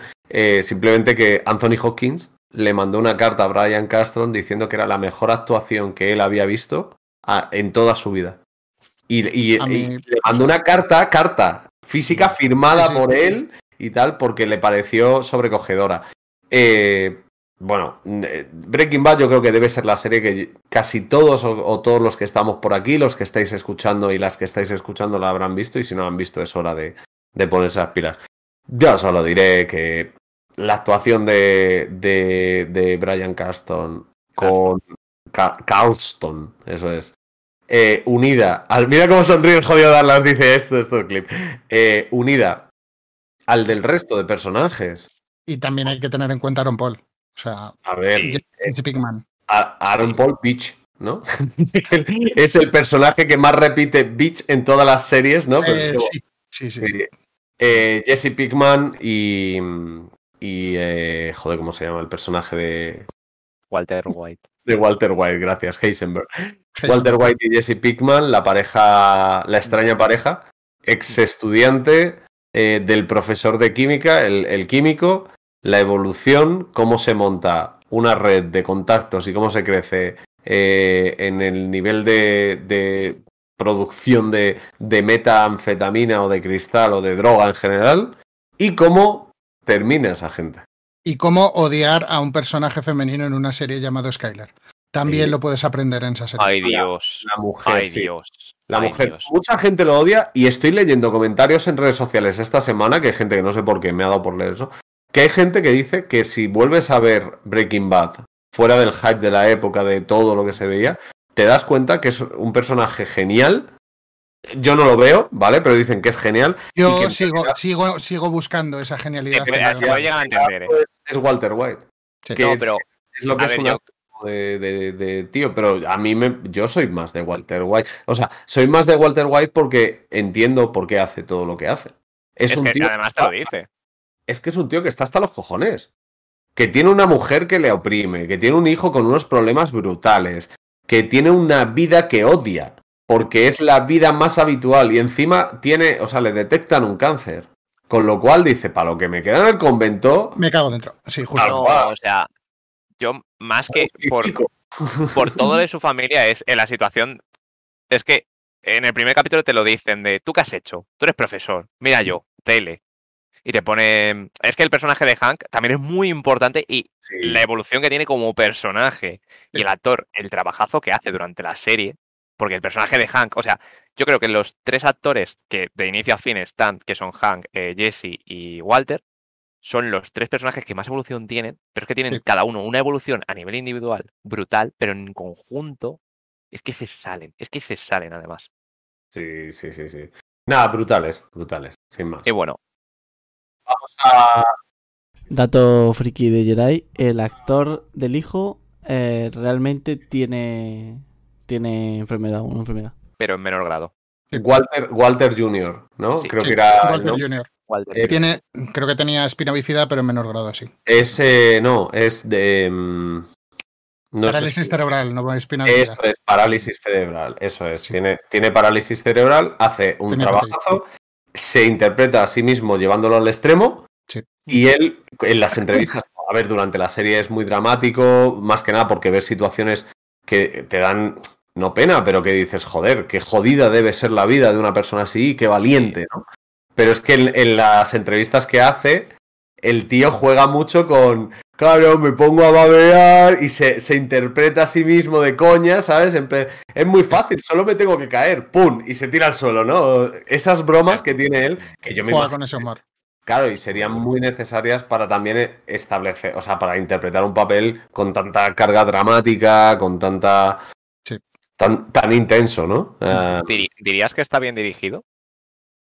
Yo creo que la dirección en sí no tiene mucha relevancia. Está bien, pero tal cual. O sea, no. Sí. ¡Wow! Destaca tal. Diría que está muy bien, muy bien pensado la serie en general. Que es fácil dirigirla porque ya está a nivel de, de guion y con esos monstruos. Es que.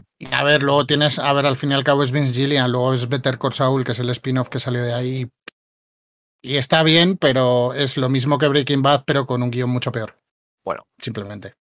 Yo solo digo, ya que decís que es, está dirigida más o menos gracias a los actores, ¿qué tal si hablamos de series que de verdad están bien dirigidas, que están bien llevadas? Dale, dale. Dale. ¡Ojo! Bueno, pues aquí presentamos The Not the Fucking World, la serie de cómo dos adolescentes la pueden liar excesivamente parda, Westworld, el cómo el oeste nunca fue tan salvaje, y si lo juntamos con robots, ya ni te cuento. Y Dark, cómo los alemanes llegaron y dijeron, bueno, vamos a hacer series que mm, desde Fringe no se entiendan. Creo que es el resumen más rápido que he podido hacer. O vamos, a hacer, series. o vamos a hacer Stranger Things bien hecho. He Digo, visto, perdón. he visto poquísimo de esto. No he visto. Pero Stranger Things al menos se entiende. Dark, ¡eh! Eh, Dark es una maravillosa paja mental alemana, o sea, además con Matt Mikkelsen, o sea, es que Una es, paja es- mental, ¿no? Un- es una paja mental totalmente, Kartoffen paja Dark mental tiene- Dark tiene mal Mikkelsen. Eh, sí, sí, claro. Es Y- el padre. Según dice ahí, estamos viendo en pantalla para la gente que esté escuchando, eh, estamos viendo las, cartelas de, de las tres series, de Not the Fucking Walk, Westworld y, y Dark. En la de Dark me mola porque pone, no es el dónde, sino el cuándo. Luego os contaré un chiste verde acerca de esto, ¿vale? en fin, eh, contadme lo interesante de la dirección, sobre todo de The End of the Fucking World y, West- y Westworld, eh, y luego hablamos un poquito más de Dark, porque en esas estoy súper perdido. Y... Voy a hacerlo en plan rápido, ¿vale? De End of the Fucking Wall, eh, fotografía y planos eh, locos. O sea, aparte de que el argumento está llevado, está llevado al extremo, o sea, la interpretación de los actores está llevado al extremo, son situaciones muy locas, ¿vale? Es lo que más llama la atención, la dirección actoral y sobre todo la fotografía. Westworld eh, es, un, es un remake de una peli de los 80 que la han trasladado a serie hace una serie de años, creo que está por la segunda o tercera temporada. Le perdí un poco el hilo a la serie. Tercera. Y es creo. básicamente JJ Abrams y futuro distópico donde, digamos, las clases pudientes pueden contratar una experiencia inmersiva eh, con androides barra robots que son personas con una pequeña intrahistoria cada uno. eh, puedes hacer lo que quieras en un ambiente de antiguo oeste. Es el Far West, pero con robots y con, y con mucha ciencia ficción, ¿vale? Luego ya entras con... Es que no quiero entrar a nivel de guion porque es muy enrevesado. Y Dark es básicamente eh, mm, un juego del tiempo. O sea, básicamente son viajes intertemporales eh, en diferentes épocas a través de un hilo conductor que es la cueva. Y ves personajes con sus hijos eh, que van X número de años al pasado y vuelven a ir X número de años al pasado con una intrahistoria. Joder, eh, Dark es el típico meme del señor con, con la pizarra con los hilos. Sí. Pero no, o sea, es la pared entera. O sea, no, no te cabe la pizarra. O sea, es como- básicamente el Bandersnatch de Black Mirror que, andaba, que hablábamos antes, pero con juegos de hilos temporales, Sí. Y así como único dato que voy a dar, Westworld es de JJ Abrams. Perdidos es de JJ Abrams. Ambas series lo petaron y ambas series dieron mucho que hablar. Sí. Fin, Sí. fin del dato. Contrata Ya no- a no tengo- JJ Abrams si quiere que su producto luzca. Y nunca mejor dicho, por las lucecitas que no para de poner. Ya está. Ya esa como, la como las que faltaban en Star Wars, ¿no? Ahí está. Pero bueno. o, en la escena, o en la escena de batalla de Juego de Tronos en Invernalia, Hostia. que se les olvidó encender la luz. ¡Ay, Dios! No, no hablemos de eso. E- Eso, eso no estaba bien dirigido. Eso no estuvo bien dirigido. Eso sí. Esto no estuvo bien. No, a ver, hemos, hemos elegido estas series por hacerlo un poco rápido y pasar a la siguiente sección, que se nos va el tiempo, porque Sí. también jugamos con tiempo, Claro. eh, porque las tres series a nivel de dirección nos han parecido muy buenas. Mm. Tanto Westworld, como Dark. End of the Fucking Wall, como Dark. Solo puedo hablar de Dark y creo que es un director muy inteligente, muy alemán, en el sentido de que, oye, tienes que hacer esto y lo vas a hacer así, por este camino, el, el actor ejecuta, pero sobre todo la coordinación de planos, ese, ese director en montaje, para que la cosa tome un poco de sentido y tal. Y bueno, pues vivan las pajas mentales, me encanta, o sea, está bien. Totalmente. Westworld me ha sonado un poco a Wild Wild West hasta que has explicado lo de que son experiencias, androides y tal, pero cuando habéis Es dicho que, es, es que, claro, si te lo planteo como una experiencia inmersiva y tal, parece Wild Wild West en plan loco. Pero Sí, no, o sea, luego los personajes son androides que tienen conciencia propia porque están basados en. Es un rollo jugar con los replicantes de Blade Runner, pero Uf, en otro pero, aspecto, pero lleva un. sí. llevado a otro lado. Muy bien, pues eh, hasta aquí, si os parece bien todo este repaso general que hemos hecho a, a series dependiendo de ciertos factores, esto nos ha costado un huevo hacerlo, ¿vale? Así, más que nada por quitar, no por poner, por quitar. Así que estamos sufriendo todos mucho. Ya hemos mencionado varias series que no están incluidas, pero vamos con nuestras series, entre otras, las dos La que hemos seleccionado cada uno, favoritas, serio, eh, creo que es tu turno, pide tus cosas a Jerai y, y- Jerai, ponme a mi señor Jack Steller, por favor.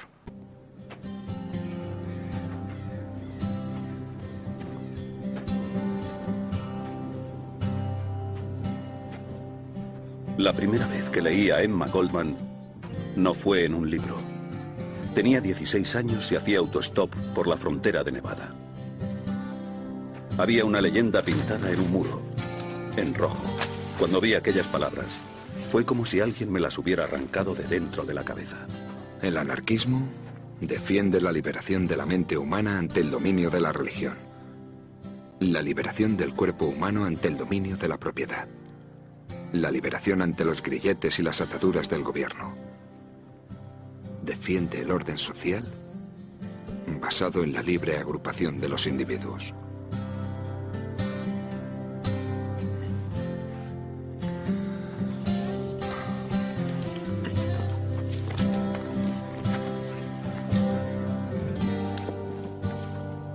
El concepto era puro, simple, verdadero. Me inspiró. Azuzó un fuego de rebeldía, pero al final aprendí la lección que Goldman, Prudhomme y los demás aprendieron. Que la verdadera libertad exige sacrificios y sufrimiento. La mayoría de los seres humanos solo creen que quieren la libertad, pero la verdad es que anhelan la comunión del orden social, las leyes rígidas, el materialismo. La única libertad que quiere realmente el hombre es la libertad de sentirse cómodo. Bueno, os dejo este mensaje. Ahí, o sea, le- levemente velado, ¿eh? la única libertad del hombre es la libertad de sentirse cómodo. De querer sentirse cómodo. Me gusta, me gusta, me gusta. Bueno, A ver, he cogido, es- he cogido esta parte, he Claro. cogido esta parte porque es una gran parte de la serie. O sea, la Mm. serie al margen de pues conflictos de moteros, drogas, sexo, eh, alcohol, eh, tiros, motos, eh, más peleas, más puños, más sangre. También tiene un pequeño concepto que juega mucho con, digamos, la introspectiva que hacen tanto del personaje principal como del padre del personaje principal.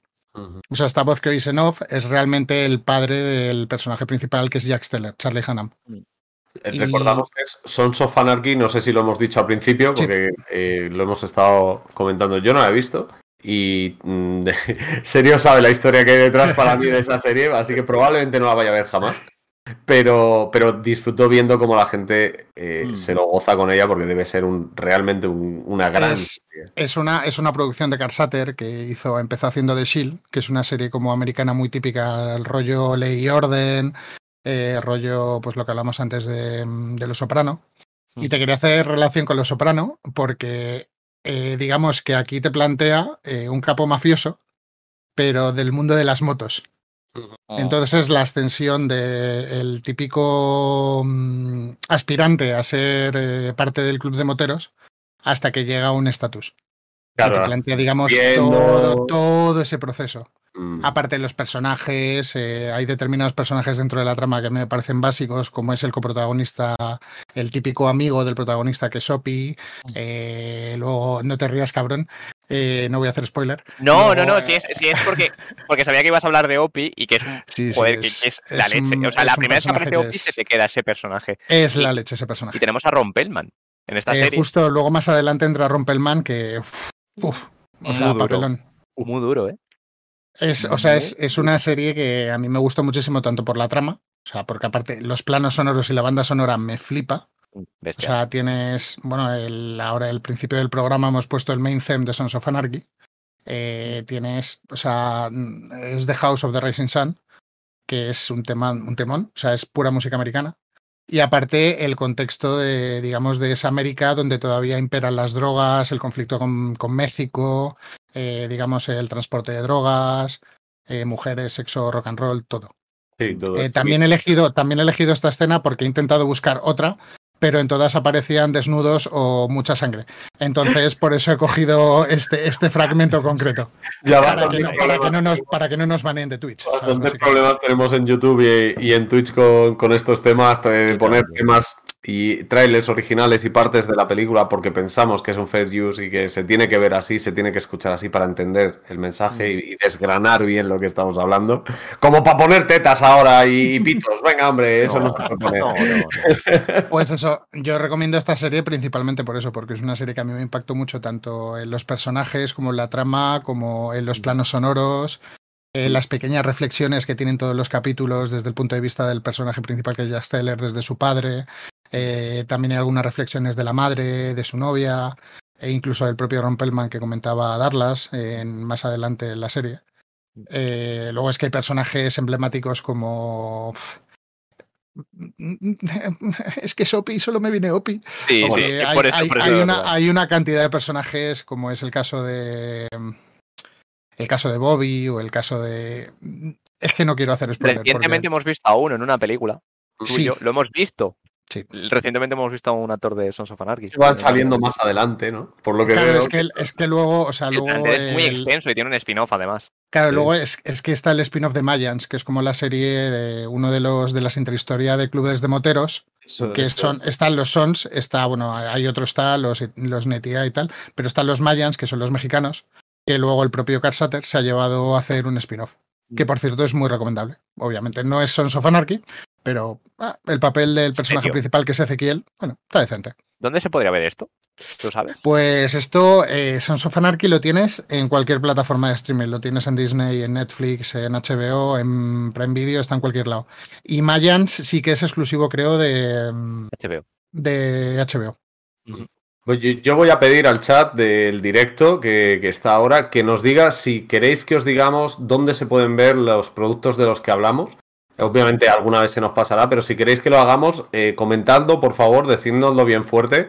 Y para la gente que nos está escuchando y nos está viendo fuera de- del directo, que nos lo deje escrito también en comentarios, por favor.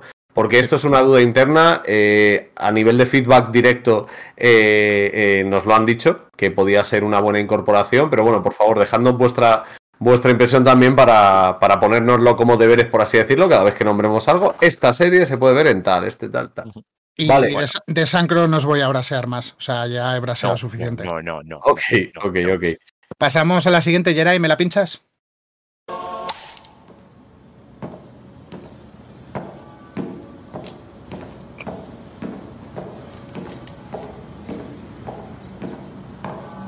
Vale, Grandullón, tú y yo. Nunca hemos hecho esto antes, pero... En momentos desesperados, medidas desesperadas. Me llamo Hank. Hola, Hank.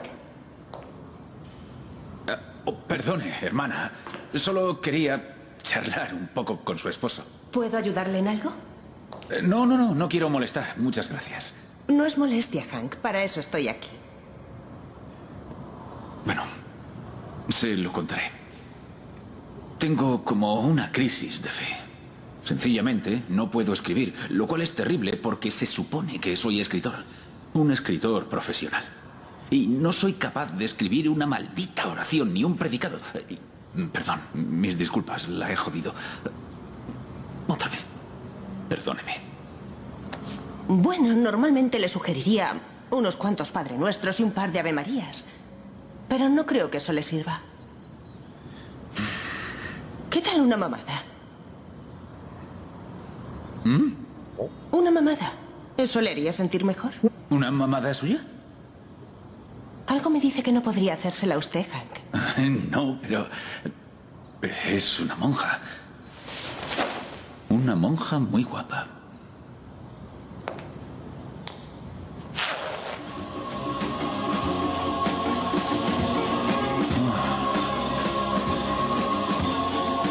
Jesús de mi alma. Hank irá al infierno. ¿Cómo? ¿Darlas? Cara. No, no, o sea, o sea, no sé si lo habéis escuchado mientras lo estamos viendo, cuando lo baila, tal. Jesús, eh, mamada y yo. ¿Cómo? O sea, solo quería este momento por ver la reacción de Darlas. O sea, lo juro. O sea, he buscado, he buscado este momento concreto para ver la reacción de Darlas. O sea, eh, Para la como- gente que como no está viendo, Hank está en una iglesia. Sí, o sea, no son, no son- aunque lo parezca, no son Mulder y Scully de Expediente X, ¿vale? Exacto. Sino es David Duchovny, que es Hank Moody, y un personaje de una actriz, que no es, no es obviamente Scully, ¿vale? Sí, sí. Es básicamente el, digamos, el Hank Moody, que es el David Duchovny, que es el protagonista de, de X-Files, de Expediente X, que no tiene nada que ver con ese personaje, Pero, literalmente. O sea, y luego está también eh, dentro de la serie Natasha McElhone, que es como la Kate, que es la, la mujer. Eh. Y pues es básicamente un escritor eh, alcohólico, adicto al sexo, mm, drogas, rock and roll, padre, que también tiene a Becca, que es la hija, que también es un personaje que a medida que va pasando la serie y se va haciendo más mayor, va, va cogiendo más peso dentro de la serie. Pero es básicamente una locura de guion, una locura de, de diálogos, de situaciones. O sea, literalmente tiene un capítulo en el que yo me tiré 15 minutos sin parar de reír. O sea, es, y con Alucho lo he hablado, es una serie de situaciones absurdas, eh, completamente descolocadas. Te hablo concretamente del cuadro, ¿vale? O sea, de la cama y el cuadro, la parte de la ciencióloga. O sea, es, es, es, es para mí es magia a nivel de rodaje, o sea, porque es una serie de situaciones absurdas, bizarras, porque son muy, o sea, es una serie que hay que verla, como habéis visto, con la mente muy abierta. O sea, si tienes tapujos, no veas esta serie. Sea- o las- Vale. Eh, Sí, la- justo también. Muy abierta en general. sí. que es lo que. Es que me estoy acordando de, de situaciones de, de la serie y sí que es verdad que está, es, es muy loca. El, el- simplemente resaltar que tiene unos secundarios para mí de lujo. Eh, no sé, es tu serie, es tu terreno, supongo que, que irás también por ahí, pero todos los que, los que aparecen, aunque sea un capítulo, aportan la guindita a las situaciones. Eh, Son, son pequeños pero necesarios, por así decirlo. Es que tienes, tienes el matrimonio que es divertidísimo de, de De los, el mejor amigo y, y la mejor amiga de y la, la mujer. mejor amiga, justamente. Sí, sí, sí, sí. Y bueno, eh, yo eh, recomiendo a toda la gente que pueda y que tenga edad para verlo, que lo vea. No es que haya mucho sexo en pantalla, que No, lo hay, no, no, no. pero no hay mucho, o sea, es muy circunstancial. Pero sí que de las cosas que hablan, sí que tienes que tener, pues eso, situaciones de este tipo, de entrar en una parroquia y que te ofrezcan un, una felatio, ¿no? Una felación ahí en mitad de tal, pues oye, te puede chocar, te puede, si eres pudoroso en ese aspecto, incluso te puede mm, tirar para atrás. Aguantad de ese tipo de cosas porque merece Es, la pena. es muy divertida. O sea, es muy... sí, a ver, sí, también tiene, no- tiene, un, tiene una gran parte dramática, ¿vale? Que aquí obviamente en el tráiler no te la enseñan, pero tiene toda la introspección del personaje, las reflexiones, las situaciones incómodas, la relación con su mujer, la relación con su hija, eh, la situación laboral, eh, la situación sentimental con otros personajes, la relación de amistad con el mejor amigo y con la mujer. Tiene, tiene, tiene parte dramática. Sí, sí, el- el- es un personaje, el, eh, el- el protagonista, Hank, eh, se es es súper autodestructivo, es consigo mismo por medio de, de vehículos como eso, como el alcohol, las drogas, el sexo, el hacerse daño, hacer daño a otras personas para hacerse daño a sí mismo, o sea, Sí. es- es- está, en ese aspecto está más que cubierto el cupo. O sea, no es una, una serie graciosa, es, una, es un serión, pero que además tiene unos momentos hilarantes que te da la olla. Yo la recomiendo y para verla lo que os comentaba antes, pues he estado buscando y no hay ninguna plataforma actualmente en España que la emita de VOD. O sea, hay que Así verla, que- hay que verla de otro, otro tipo de maderas o usando una VPN y yéndote a USA, que ahí la tienes en cualquiera. Eso es. Bueno Aquí todos métodos muy legales. Eh, Darlas te veo con ganitas. Hemos hablado. eh, esto voy a hacer referencia a Osir. Hemos hablado de series americanas, de producciones americanas, y ahora nos vamos a ir con la madre patria otra vez. Vamos Dios a salva a la reina. Geray, por favor, ¿me puedes De pinchar? acuerdo. Una más, solo una. ¿Está este mundo protegido? Porque no sois los primeros en venir aquí. Oh, ha habido muchísimos. Y lo que tenéis que preguntaros es... ¿Qué les pasó?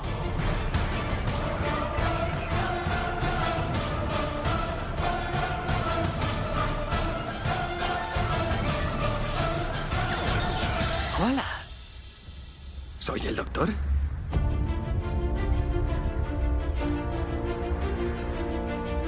Básicamente. Correcto.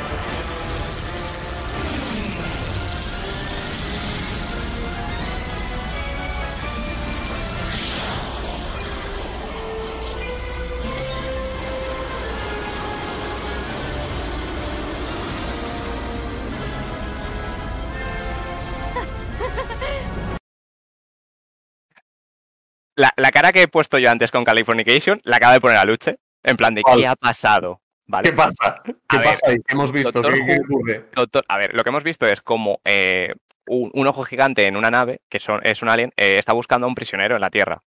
Ajá. Y un hombre, un hombre que está ahí vistiéndose en, la, en, en el tejado de, de un hospital, dice- eh, está pasando, ¿qué le ha pasado a la Tierra? ¿Quién le ha atacado? Pero, ¿qué les pasó a aquellas personas, que a, a aquellos seres que atacaron la Tierra, ¿no? Aliens. Y de repente empiezan a mostrar eh, los casi 50 años que tenía en aquel momento la serie, porque esto es una serie de 1963. Está en el en el libro Guinness de los Récords, como la serie más longeva en emisión, porque lleva en emisión desde el 63, si mal no recuerdo, desde octubre del 63, más o menos.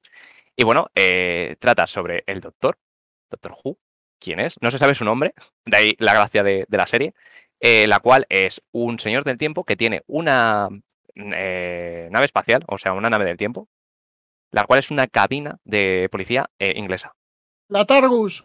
la TARDIS. Eso. Tar- Targus es ma- eh, marca de electrodomésticos. Viajes en el tiempo. Me gusta. Es de viajes en el tiempo y en el no, espacio. que no, que es, que es la Targus, no la Tardis. Jolín, ya me ha jodido Que la no. broma. Que no, que yo me hice la foto con ella. Y bueno, Vale. trata de cómo en capítulos autoconclusivos eh, va teniendo distintas aventuras con eh, sus acompañantes, porque por lo que se caracteriza el doctor es siempre ser él el protagonista y tener acompañantes. Aparte de por tener, no lo he encontrado, pero siempre tiene un destornillador. Esto es un boli, pero tiene un destornillador sónico, el cual es la herramienta multiusos que la usas para todo, para abrir puertas, para eh, deshabilitar las armas del enemigo, y es maravilloso. En la época actual estuvo llevada por Steven Moffat, que en la serie posterior también voy a hablar de él, que fue como el genio que impulsó de que esta serie volviera. Y ha tenido grandes actores como David, eh, David Bradley, que quien no, lo, no le ponga cara conocida es Fitz de Harry Potter. Ha sido, eh, interpretó al primer doctor eh, a posteriori, Christopher Eccleston, que sale en Thor el mundo oscuro como Malakith, David Tennant, que es el protagonista de. sal- Sale en Harry Potter y aparte sale en Jessica Jones, Matt Smith, que ha salido en The Crown, interpretando creo que al rey, y aparte, eh, gracias a esta serie, hizo un papel en Terminator Salvation. Eh, Peter Capaldi, que Peter Capaldi es una bestia que tiene una interpretación de la BBC de... ¡Oh! ¡Te odio! Yo iba a decir, yo iba a decir, no quería cortarte darlas hasta que llegara esto, pero iba a decir que serio no se estaba haciendo un Italia en televisión, en Eurovisión, que cuando ha agachado la cabeza estaba buscando algo. ¿Qué es eso que estás mostrando a cámara, serio? Eso es Esto es un, des- es un destornillador sónico. ¿Es lo que estabas hablando, Darlas? Sí, sí, Qué yo tengo justamente, yo tengo la versión pequeña, versión eh, linternita de, del de mm, eh, Matt Smith, que es mi doctor favorito. Y bueno, estaba hablando de Peter Capaldi Sí. y luego la excelentísima Jodie Whittaker, que fue la primera actriz que interpreta al doctor. El doctor es un ser que no muere, tiene dos corazones y es un ser que tiene miles de años, pero en vez de morir, cada vez que le dañan un corazón, se regenera y toma una apariencia distinta. Entonces ahí el guiñito de ir cambiando con el actor, que normalmente lo cambian cada tres temporadas. Justamente ahora mismo creo que están con la última de Jodie Whittaker, que es una cosa que me puede dar mucha pena, pero bueno, estamos ahí expectando de a ver qué más es el siguiente. Y es una serie que recomiendo muchísimo, tanto en original como en como doblada. Que Es la, tip- es la típica serie que recomendarías para hacerte un maratón. Sí, hay un pequeño problema. Lo está buscando. Esta serie está en Prime Video, pero a día de hoy le queda un día para irse. Hoy. Le queda un día para irse. Oh no sé qué plataforma se irá. Me puedo leer quién la ha comprado, pero bueno. Y ahora hablando de series inglesas, ya que hemos hablado de Steven Moffat, vamos a hablar de cierto detective. Geray, por favor. Who are you? What do you do? What do you think? I'd say private detective. When the police are out of their depth, they consult me. Got anything? This is his hunting ground, right here in the heart of the city. Why didn't I think of that? Because you're an idiot. This is my friend, John Watson. Friend. Colleague. That's how you get your kicks, isn't it? You risk your life to prove you're clever. Shut up. I'm saying You were thinking. It's annoying. You like the funny cases, don't you? The surprising ones. Obviously. The game, Mrs. Hudson, is on. Time to play. Oh, I am playing. The name's Sherlock Holmes and the address is 221B Baker Street. Sherlock, Sunday at 9 on BBC One. Un poco tarde la publicidad, la verdad. Pero Oye, bueno, el, tra- el tráiler no tiene nada que ver la música que sonaba de fondo. ¿eh? No, para lo he elegido por eso. para Mm, nada, para va. nada. Bueno, pues tenemos aquí Sherlock, que creo que es una serie que todo el mundo ha hablado, O sea, Sherlock Holmes, todo el mundo sabe quién es. Sí, sabe historia quién es la obra ¿no? de Arthur Conan Doyle. Y aquí tenemos Sherlock, que fue la eh, adaptación de los libros, más o menos, por así decirlo, que hizo Steven Moffat después de Doctor Who. Estuvo con Doctor Who y estuvo con Sherlock, a- claro. Y vemos cómo adapta Sherlock a la época actual, ¿no? Con la tecnología y demás. Con la excelentísima que creo que no pudo escoger a un actor mejor para interpretarlo que Benedict Cumberbatch, que, que fue lo Es que una hizo- Cumberbatch. no, no, no, empecemos. Que fue con lo que ya des- terminó de despegar su carrera y acompañado de Martin Freeman, que hacen de, o sea, respectivamente son Sherlock Holmes y, y Watson y es de las de los mejores dúos que he visto en televisión, de los dos actores que en televisión casan perfectamente, te crees que uno es Sherlock porque es súper analítico, es súper es, un déspota, o sea, cada vez que eh, in- interactúa con otro personaje es como lo trata como la mierda, pero en verdad es en plan de, ah, no, pero esto que te he dicho antes te quedaba bien. Con una escena, por ejemplo, con un pintalabios, ¿no? De te boca pequeña. Ah, no, pero te quedaba bien. Y tú dices, va. Y tiene uno de los mejores villanos, que quien, que quien lo haya, quien haya leído los libros sabe que el villano de Sherlock Holmes es Moriarty. Quien no lo sepa, lo siento, spoiler. Pero está interpretado por Andrew. Scott. Andrew Scott es una serie que tiene solo cuatro temporadas con un especial de Navidad. Son capítulos de hora y media. Se puede ver en Netflix. Es una produ- producción original de Netflix que gracias a ella tenemos Lupin a día de hoy, porque es el, la contraparte, por así decirlo, el detective y el, y el ladrón.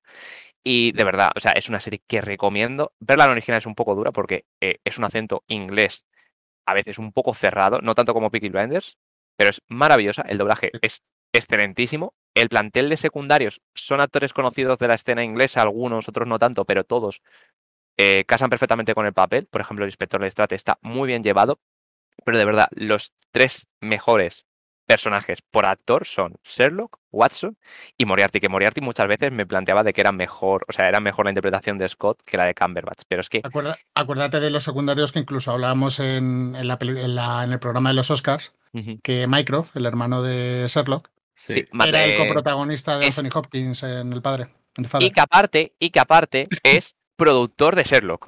Que se me olvida También, también, decirlo. Es también. productor de Sherlock y aquí interpreta a Mycroft Holmes en Mm. un papel que, joder, la verdad que es una serie que a día de hoy no está cerrada eh, eh, por tema No. de, de agenda, Está, pero está en post-pro, de hecho. eh, la claro. quinta. Y bueno, sí, Aluche, ¿qué? Es una chorrada como una casa, por eso levanta la mano para no intervenir. Eh, me has dicho que el director de Doctor Who dirige El, también el- esto. el director, sí, el director creativo de Doctor Who en aquel Sí. momento, Sí, ¿no? en sus inicios en 2005, que fue cuando volvió el proyecto, sí. luego hizo esto. Vale.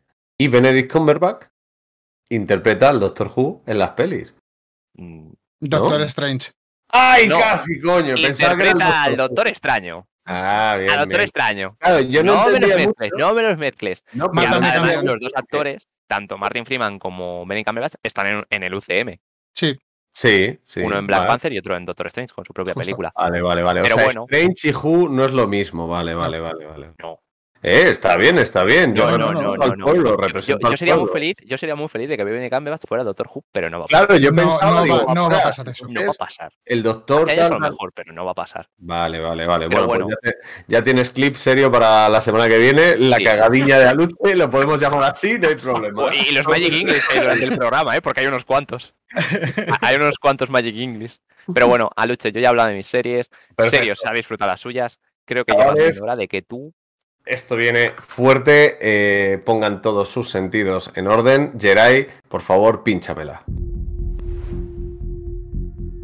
Pocos saben lo que es renacer como un senseit.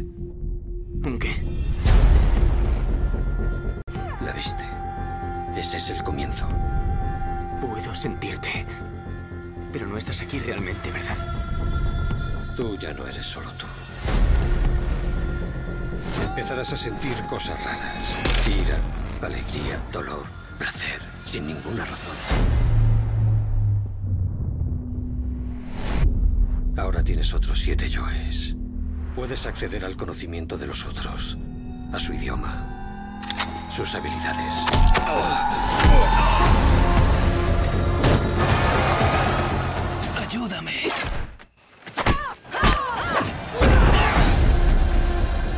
Perseguirán. No queda tiempo. Debes huir. Estoy perdiendo la cabeza. No. se está expandiendo.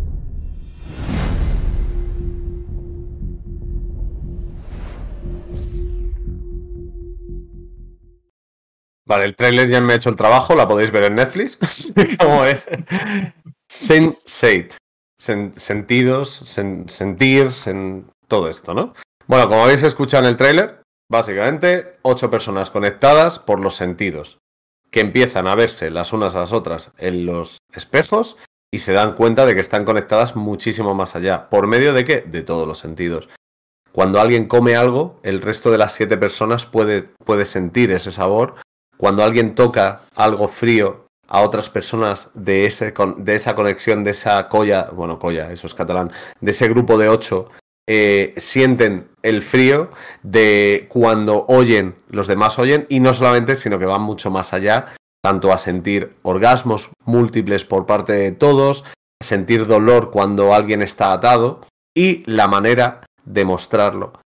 Todos estos datos que os estoy dando tienen que ver con una única cosa, y es que la idea de las hermanas Wachowski, que antes eran los hermanos Wachowski para los que estéis un poco despistados, los que dirigieron Matrix y escribieron y todo, crean esta serie diciendo, queremos hacer una serie que de historia esté bien, que sean un grupo de ocho personas y que esas ocho personas puedan pues mm, tener cierta conexión entre, entre ellas, que, tener sus vidas, ocho perfiles distintos, una DJ, un policía americano, bueno, una DJ finlandesa, un poli- eh, perdón, islandesa, un policía americano, un ladrón alemán, un, eh, un actor homosexual español, que es Hugo, eh, uy, Hugo Silva, sí, estoy yo con... eh, Miguel Ángel Silvestre. me, me he ido a la siguiente. Miguel Ángel Silvestre, eh, una em, eh, heredera de un millonario hindú de la India, en fin, ocho personas.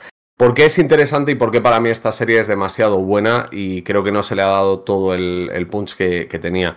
Básicamente porque cada capítulo consigue, en cierto modo, a mí al menos que estoy, eh, que, cuando la veía estaba con la mente muy abierta y tal, eh, intenta, yo creo que intenta por cada plano, a nivel visual, a nivel auditivo, y que tú sientas lo que sienten los personajes, pero no que sientas miedo, sino que sientas el olor del azar por la mañana, por ejemplo, si estás en Valencia en primavera.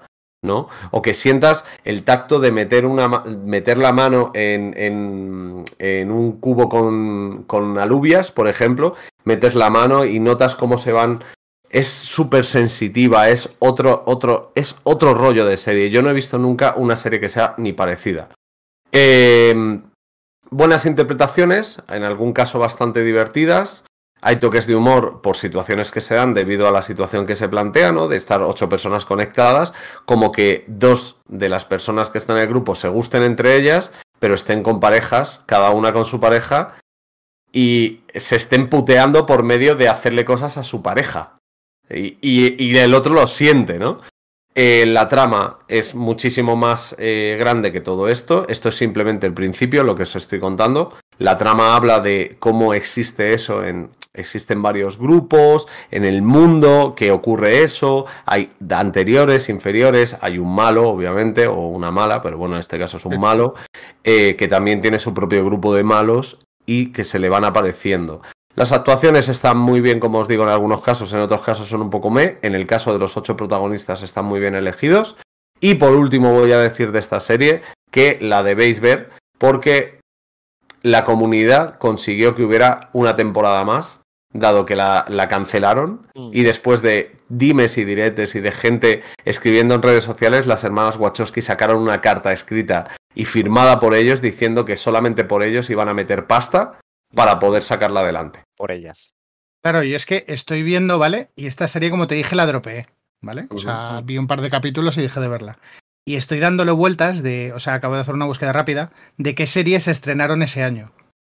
Claro, y es que ese año se estrenó Mr. Robot, Agent of Seal, Daredevil, Jessica Jones, House of Cards, Blacklist, eh, Arrow, eh, Fear the Walking Dead, eh, Black Mirror. O sea, eh, eh, eh, hubo una, o sea, hubo una sobreexposición de series ese oferta, año, o sea, de la leche. Ya, Sí. Entonces, claro, Mad Men, o sea, es que estoy viendo, o sea, y ese año Mother Family, Brooklyn Nine-Nine, eh, Sí, Orange sí, is the New Black. Pues o ya te sea, digo. Mm. Son muchas buenas producciones. Claro, entonces yo concretamente creo que esta la dejé por eso, porque estaba con sobreexposición de series. O sea, Sí, si me permitís un dato, un datito muy rapidito. En el tráiler eh, y en la serie hay un personaje que es Sayid de Perdidos. eh, sí, sí, sí, Eh, efectivamente. O sea, le hemos visto Sayid de Perdidos y es como, Sí. ole, pues Said, de hecho, es justamente el Cicerone de la Divina Comedia. Aquí venía el dato friki de, de Aluche, el dato clásico, vamos a decir, o viejuno. Eh, es, el, es el que va, el que te da la explicación, un poco el pequeño narrador que te va guiando mientras va explicándoselo a los propios protagonistas, se lo va explicando al, al espectador. Y es una constante, ¿eh? O sea, aparece hasta en el capítulo final, desde el principio hasta el final, va apareciendo y va dándote esos pequeños datos que tú necesitas saber cuando la historia en sí no puede revelar la- los propios personajes porque sería, como dice el rol, metagame, ¿no? O sea, no pueden saber ciertas cosas y otras sí. Y este, el Said, es el que va explicando un poco todo y, buah, y tiene un peso grande, grande la historia. Nada, simplemente recomendada, es una serie distinta, muy distinta, que cuando, cuando ves todos los capítulos te das cuenta de cómo la intención siempre está en que tú formes parte, seas el noveno integrante de, ese, de esos ocho, digamos. Pero bueno, hasta aquí. Has hablado, Darlas, antes de viajes en el tiempo. Voy a, voy a contarte una versión también de viajes en el tiempo, un poco distinta, un poco distinta. Geray, si puedes, por favor, ponme el último tráiler de este programa.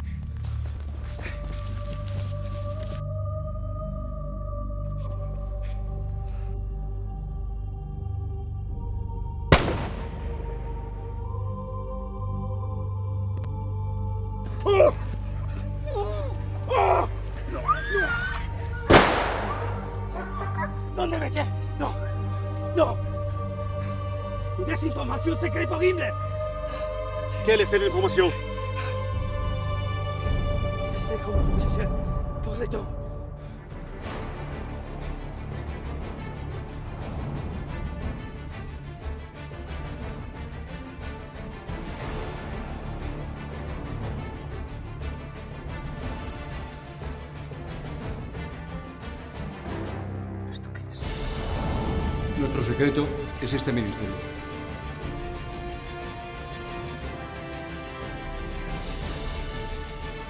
primer trabajo en el ministerio. De venir a 1808.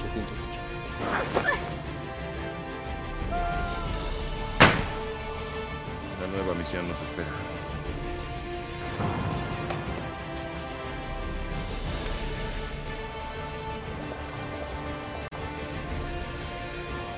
Ministerios tienen engañados a.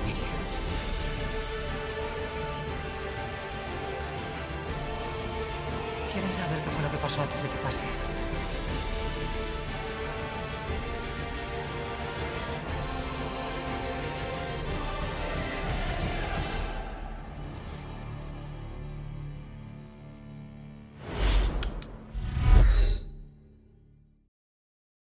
Pues ahí teníais el tráiler de El Ministerio del Tiempo, la podéis ver en HBO, están todas las temporadas, en televisión española, rtv.es tenéis hasta la tercera creo que también, aquí ya hay cuatro en, en HBO.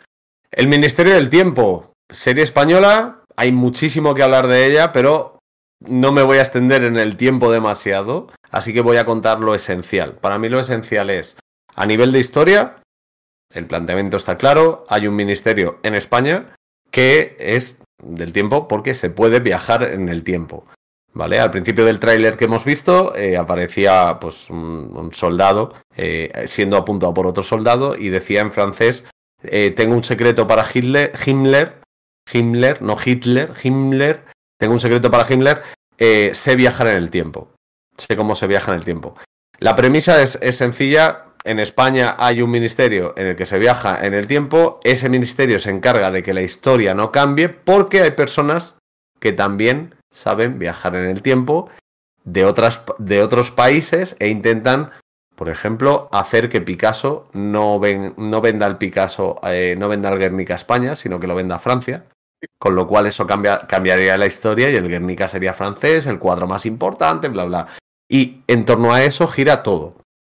Torquemada la Inquisición, eh, mm, han secuestrado a, un hijo de un rey o a la madre de un rey que ya no van a hacer, eh, han...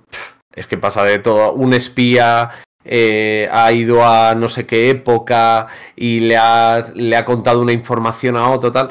Básicamente la serie trata de tres protagonistas, en este caso siempre suele ser un trío, aunque dependiendo de la temporada, por temas de guion y por tema de, acuerdos de, actores con la productora, eh, a nivel de pasta, vamos, para ser claros, eh, siempre suelen ser tres, pero hay veces que son cuatro, hay veces que dos están de baja, hay veces que tal. La cosa es que para mí lo genial de esta serie es que, primero que es un producto transmedia, fuera de lo que es el argumento, que eso quiere decir que hay un cómic, ¿verdad, Darlas? Hay un cómic de la serie, hay eh, entrevistas exclusivas de los actores en la web en los que hablan y ven también esto, pero es que también había un grupo de WhatsApp eh, que se creaba y que se creó desde el principio de la serie con gente que veía la serie y al cual enviaban eh, pues comentarios exclusivos, metían a lo mejor a, a uno de los actores, una de las actrices a, hablar en ese grupo de WhatsApp, en la vida real hablo, ¿eh? O sea, transmedia, más allá de lo que es la serie. Y, por otra parte, las actuaciones están muy bien, el casting está muy bien seleccionado, la incorporación de Hugo Silva como Pachino, Jesús se llama como yo, eh, eh, es para mí un subidón de repente porque estaba eh, Julián Rodolfo San... Rodolfo, ¿verdad? Que no quiero Rodolfo Sancho, sí, Rodolfo Sancho eh, estaba en la serie con un perfil de su personaje un poquito más atormentado por un pasado, por, por algo que ocurrió y que quería cambiar y tal. Es un poco ese dilema cuando llega Hugo Silva, es un policía de la movida madrileña que ha llegado a, repartir hostias, a, a eructar, a intentar conquistar en modo macarrilla y a demostrar que al final pues es igual de humano que todos. Y a mí me encanta ese personaje miles de personas, bueno, no miles, cientos de personajes históricos españoles desconocidos para mí hasta la fecha muchas veces, y mira que soy un friki de la historia, ¿eh? pero muchos que no conocía y que son todos, todos, todos basados en la historia real. O sea, el personaje cuando aparece con la edad que aparece es porque a nivel histórico tenía ese aspecto a esa edad, ya sea por lienzos, por grabados, por testimonios. Tiene un equipo de documentación que se te va a la olla. Los Olivares, que son los que crearon esta serie, eh, dos escritores que ya venían de crear otras series, otras también históricas y también con personajes de este tipo, pero en esta llegaron a la culminación. Eh, importante saber de la serie, capítulos que son de 45 minutos, creo recordar, en, torno a 45 minutos 50 más o menos, o sea, lo que puede ser una serie de por la noche. Eh, un humor muy, muy español, muy, muy español, no en el sentido cutre, sino en el sentido de que muy local y cuesta, de hecho, a veces entenderlo por otros países porque es una serie que se ha, que se ha vendido a otros países. Eh, en Portugal están haciendo ya su versión propia, en Suecia también están haciendo, eh, empezando a recopilar actores para hacer su versión propia, porque la historia es un historión, realmente. España, eh, parte del humor que, que comento, eh, un personaje, cuando le están captando para que trabaje para esto, el personaje de, Julián, el de Rodolfo, Sancho, dice que España tiene un ministerio del tiempo, o sea, nosotros somos lo más, lo más grande en algo. Dice, sí, a mí también me extraña siendo españoles, pero es la verdad. Bueno, pues eso, ¿no? Ese, esa, esa, un poco esa guía. Y eh, lo último que voy a decir simplemente, eh, el final eh, es una paja mental. Se va, no una paja mental, te lo puedes ver venir según vas viendo los últimos capítulos, pero que se va bastante de la idea principal. Yo creo que es que no cierra del todo bien. eh, en el sentido, no, no del todo bien, cierra bien, lo que pasa es que no cierra como yo creo que habían pensado al principio. Cierra, cierra rápido por circunstancias. Eso es. Y por favor, la actuación de Irene Larra, eh, Cayetana Guillén Cuervo. Para mí, mira que me gusta Ernesto, mira que me gusta el, el que dirige el, el ministerio, eh, Yo- Angustias, yo, que es la por da- secretaria. Por, dar- por hacerte el contrapunto, Sí. yo me quedo con Aura Garrido. Ah, Es que a mí no me gustó tanto, pero, eh, pero está muy muy bien, está muy muy bien, pero claro, yo a mí Cayetana Guillén Cuervo es, es, es como amor todo el rato hacia esta persona, haga lo que haga, simplemente con respirar el mundo es mejor, entonces A mí, como dato friki, ¿vale? Como dato friki que te lo voy a robar, Darlas. Esta vez te lo voy a robar. ¡Me habéis robado! Te lo he robado. Este dato friki te lo voy a robar. Fue una de las primeras producciones españolas que tuvo contenido transmedia móviles con un proyecto de 360 a tiempo real dentro del ministerio con, digamos, interacción dentro del 360. Es decir, con las antiguas gafas de 360, tú entrabas dentro del Ministerio de Tiempo, del Tiempo, perdón, ibas paseando por los pasillos y según interactuabas dentro del móvil con determinados espacios, te aparecían trailers y te aparecía material exclusivo del Ministerio del Tiempo. Qué chulo. Y estamos, hab- estamos hablando que es bastante pionero en contenido transmedia en ese sentido. Tiene, tiene sus añitos. Tiene sus añitos. O sea, esto debe ser de alrededor de 2015, diría. O sea, tiene ya seis Eh, años. Sí, cinco o seis años, hace Cinco o seis años debe tener. Eh, cuando empezaron a pegar un poco el boom las redes, ¿no? Sí, o sea, eh, vino un poco des- después de Águila Roja, que es también de, de los Olivares, de, y venía un poco también de esa experiencia. El, Águila Roja, fíjate, me la, me la he revisionado y me gusta más de lo que me acordaba en la época. En la época la tenía como, bueno, una serie y tal, pero al final te enganchas, te das cuenta que está bien. Pero en esta serie consiguen tener mucho más presupuesto, eh, por un lado, y por otro lado, eh, cameos eh, increíbles. De David Sainz de Malviviendo, serie que quería comentar, pero que se ha tenido que quedar fuera la pobrecita. Carlos Eh, eh, eh, Cimas también aparece El- siendo el, el cuñado en la boda. Ese, ese personaje va a volver eh, eh, en alguna manera, ha dicho Cimas que no sabe cómo, pero que quiere volver a hacer algo, algo así con ese personaje. Y no solamente ellos, sino un montón de actores eh, secundarios históricos de España, mayores, jóvenes. Está, mm, ¿cómo se llama? El profe de compañeros Calvito, el actor de doblaje, Reyán. Luis Reyán, ¿se llama? Luis- Royan o Reyán, no sé. El, el, el, el profe Calvito de compañeros que sale en Creo que Buena es- Fuente, que dice que es que va a ser amigo de él. Eh, Miguel, Miguel, Miguel Rayán. Miguel, Miguel Reyán, eso es. Pues son personajes que han estado ahí durante 20, 30 años, que llevan trabajando mucho y que, y que se premian con unos papeles extraordinarios eh, de- en la serie. Nada más, nada más. No, no quiero decir mucho más porque recomiendo que la vean, que es gratis si la quieren ver las primeras temporadas y luego ya si no tienen HBO, pues oye, mira, hacéis un poder y las buscáis por ahí que las, las encontraréis.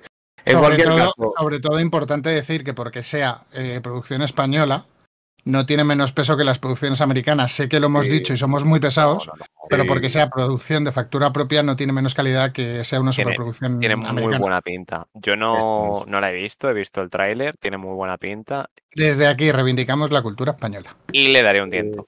Y, y un poco la inglesa a veces. Te lo, te lo, sí, sí, sí, sí. De- sí, Todo lo que no sea seguir con lo americano tanto rato, que sí, que lo americano mola mucho, pero hay Pero hay más. más cosas. Hay más, claro, claro. Más Simplemente es ocupar un poquito de ese espacio de 100 o 90% americano.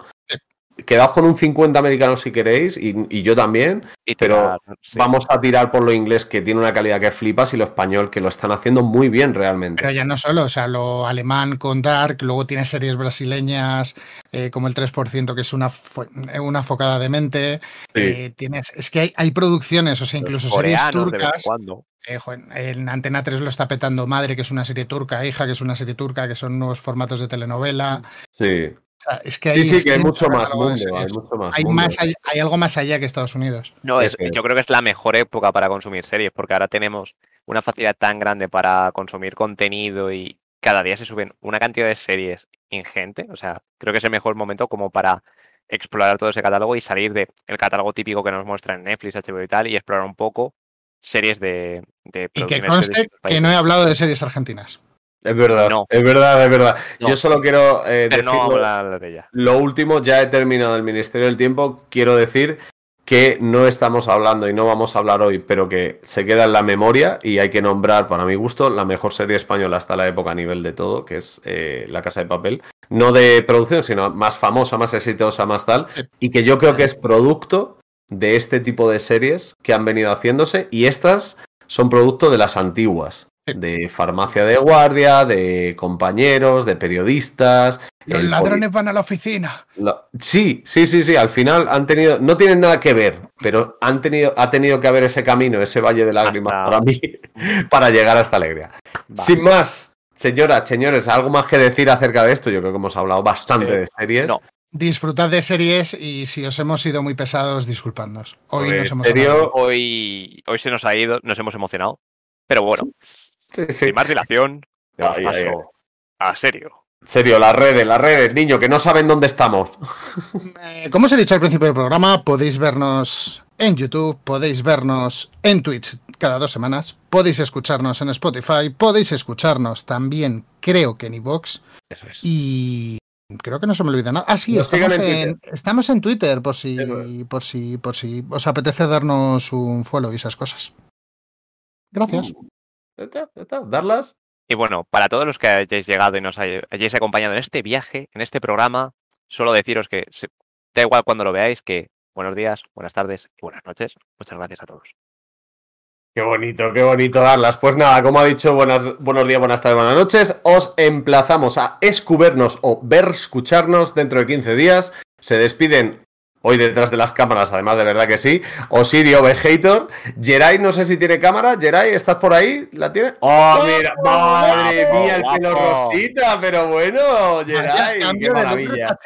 Y delante de ellas, pues Geray, eh, Darlas y aquí un servidor. Aluche, buenas suertes y buena noche. Hasta aquí, toma tres.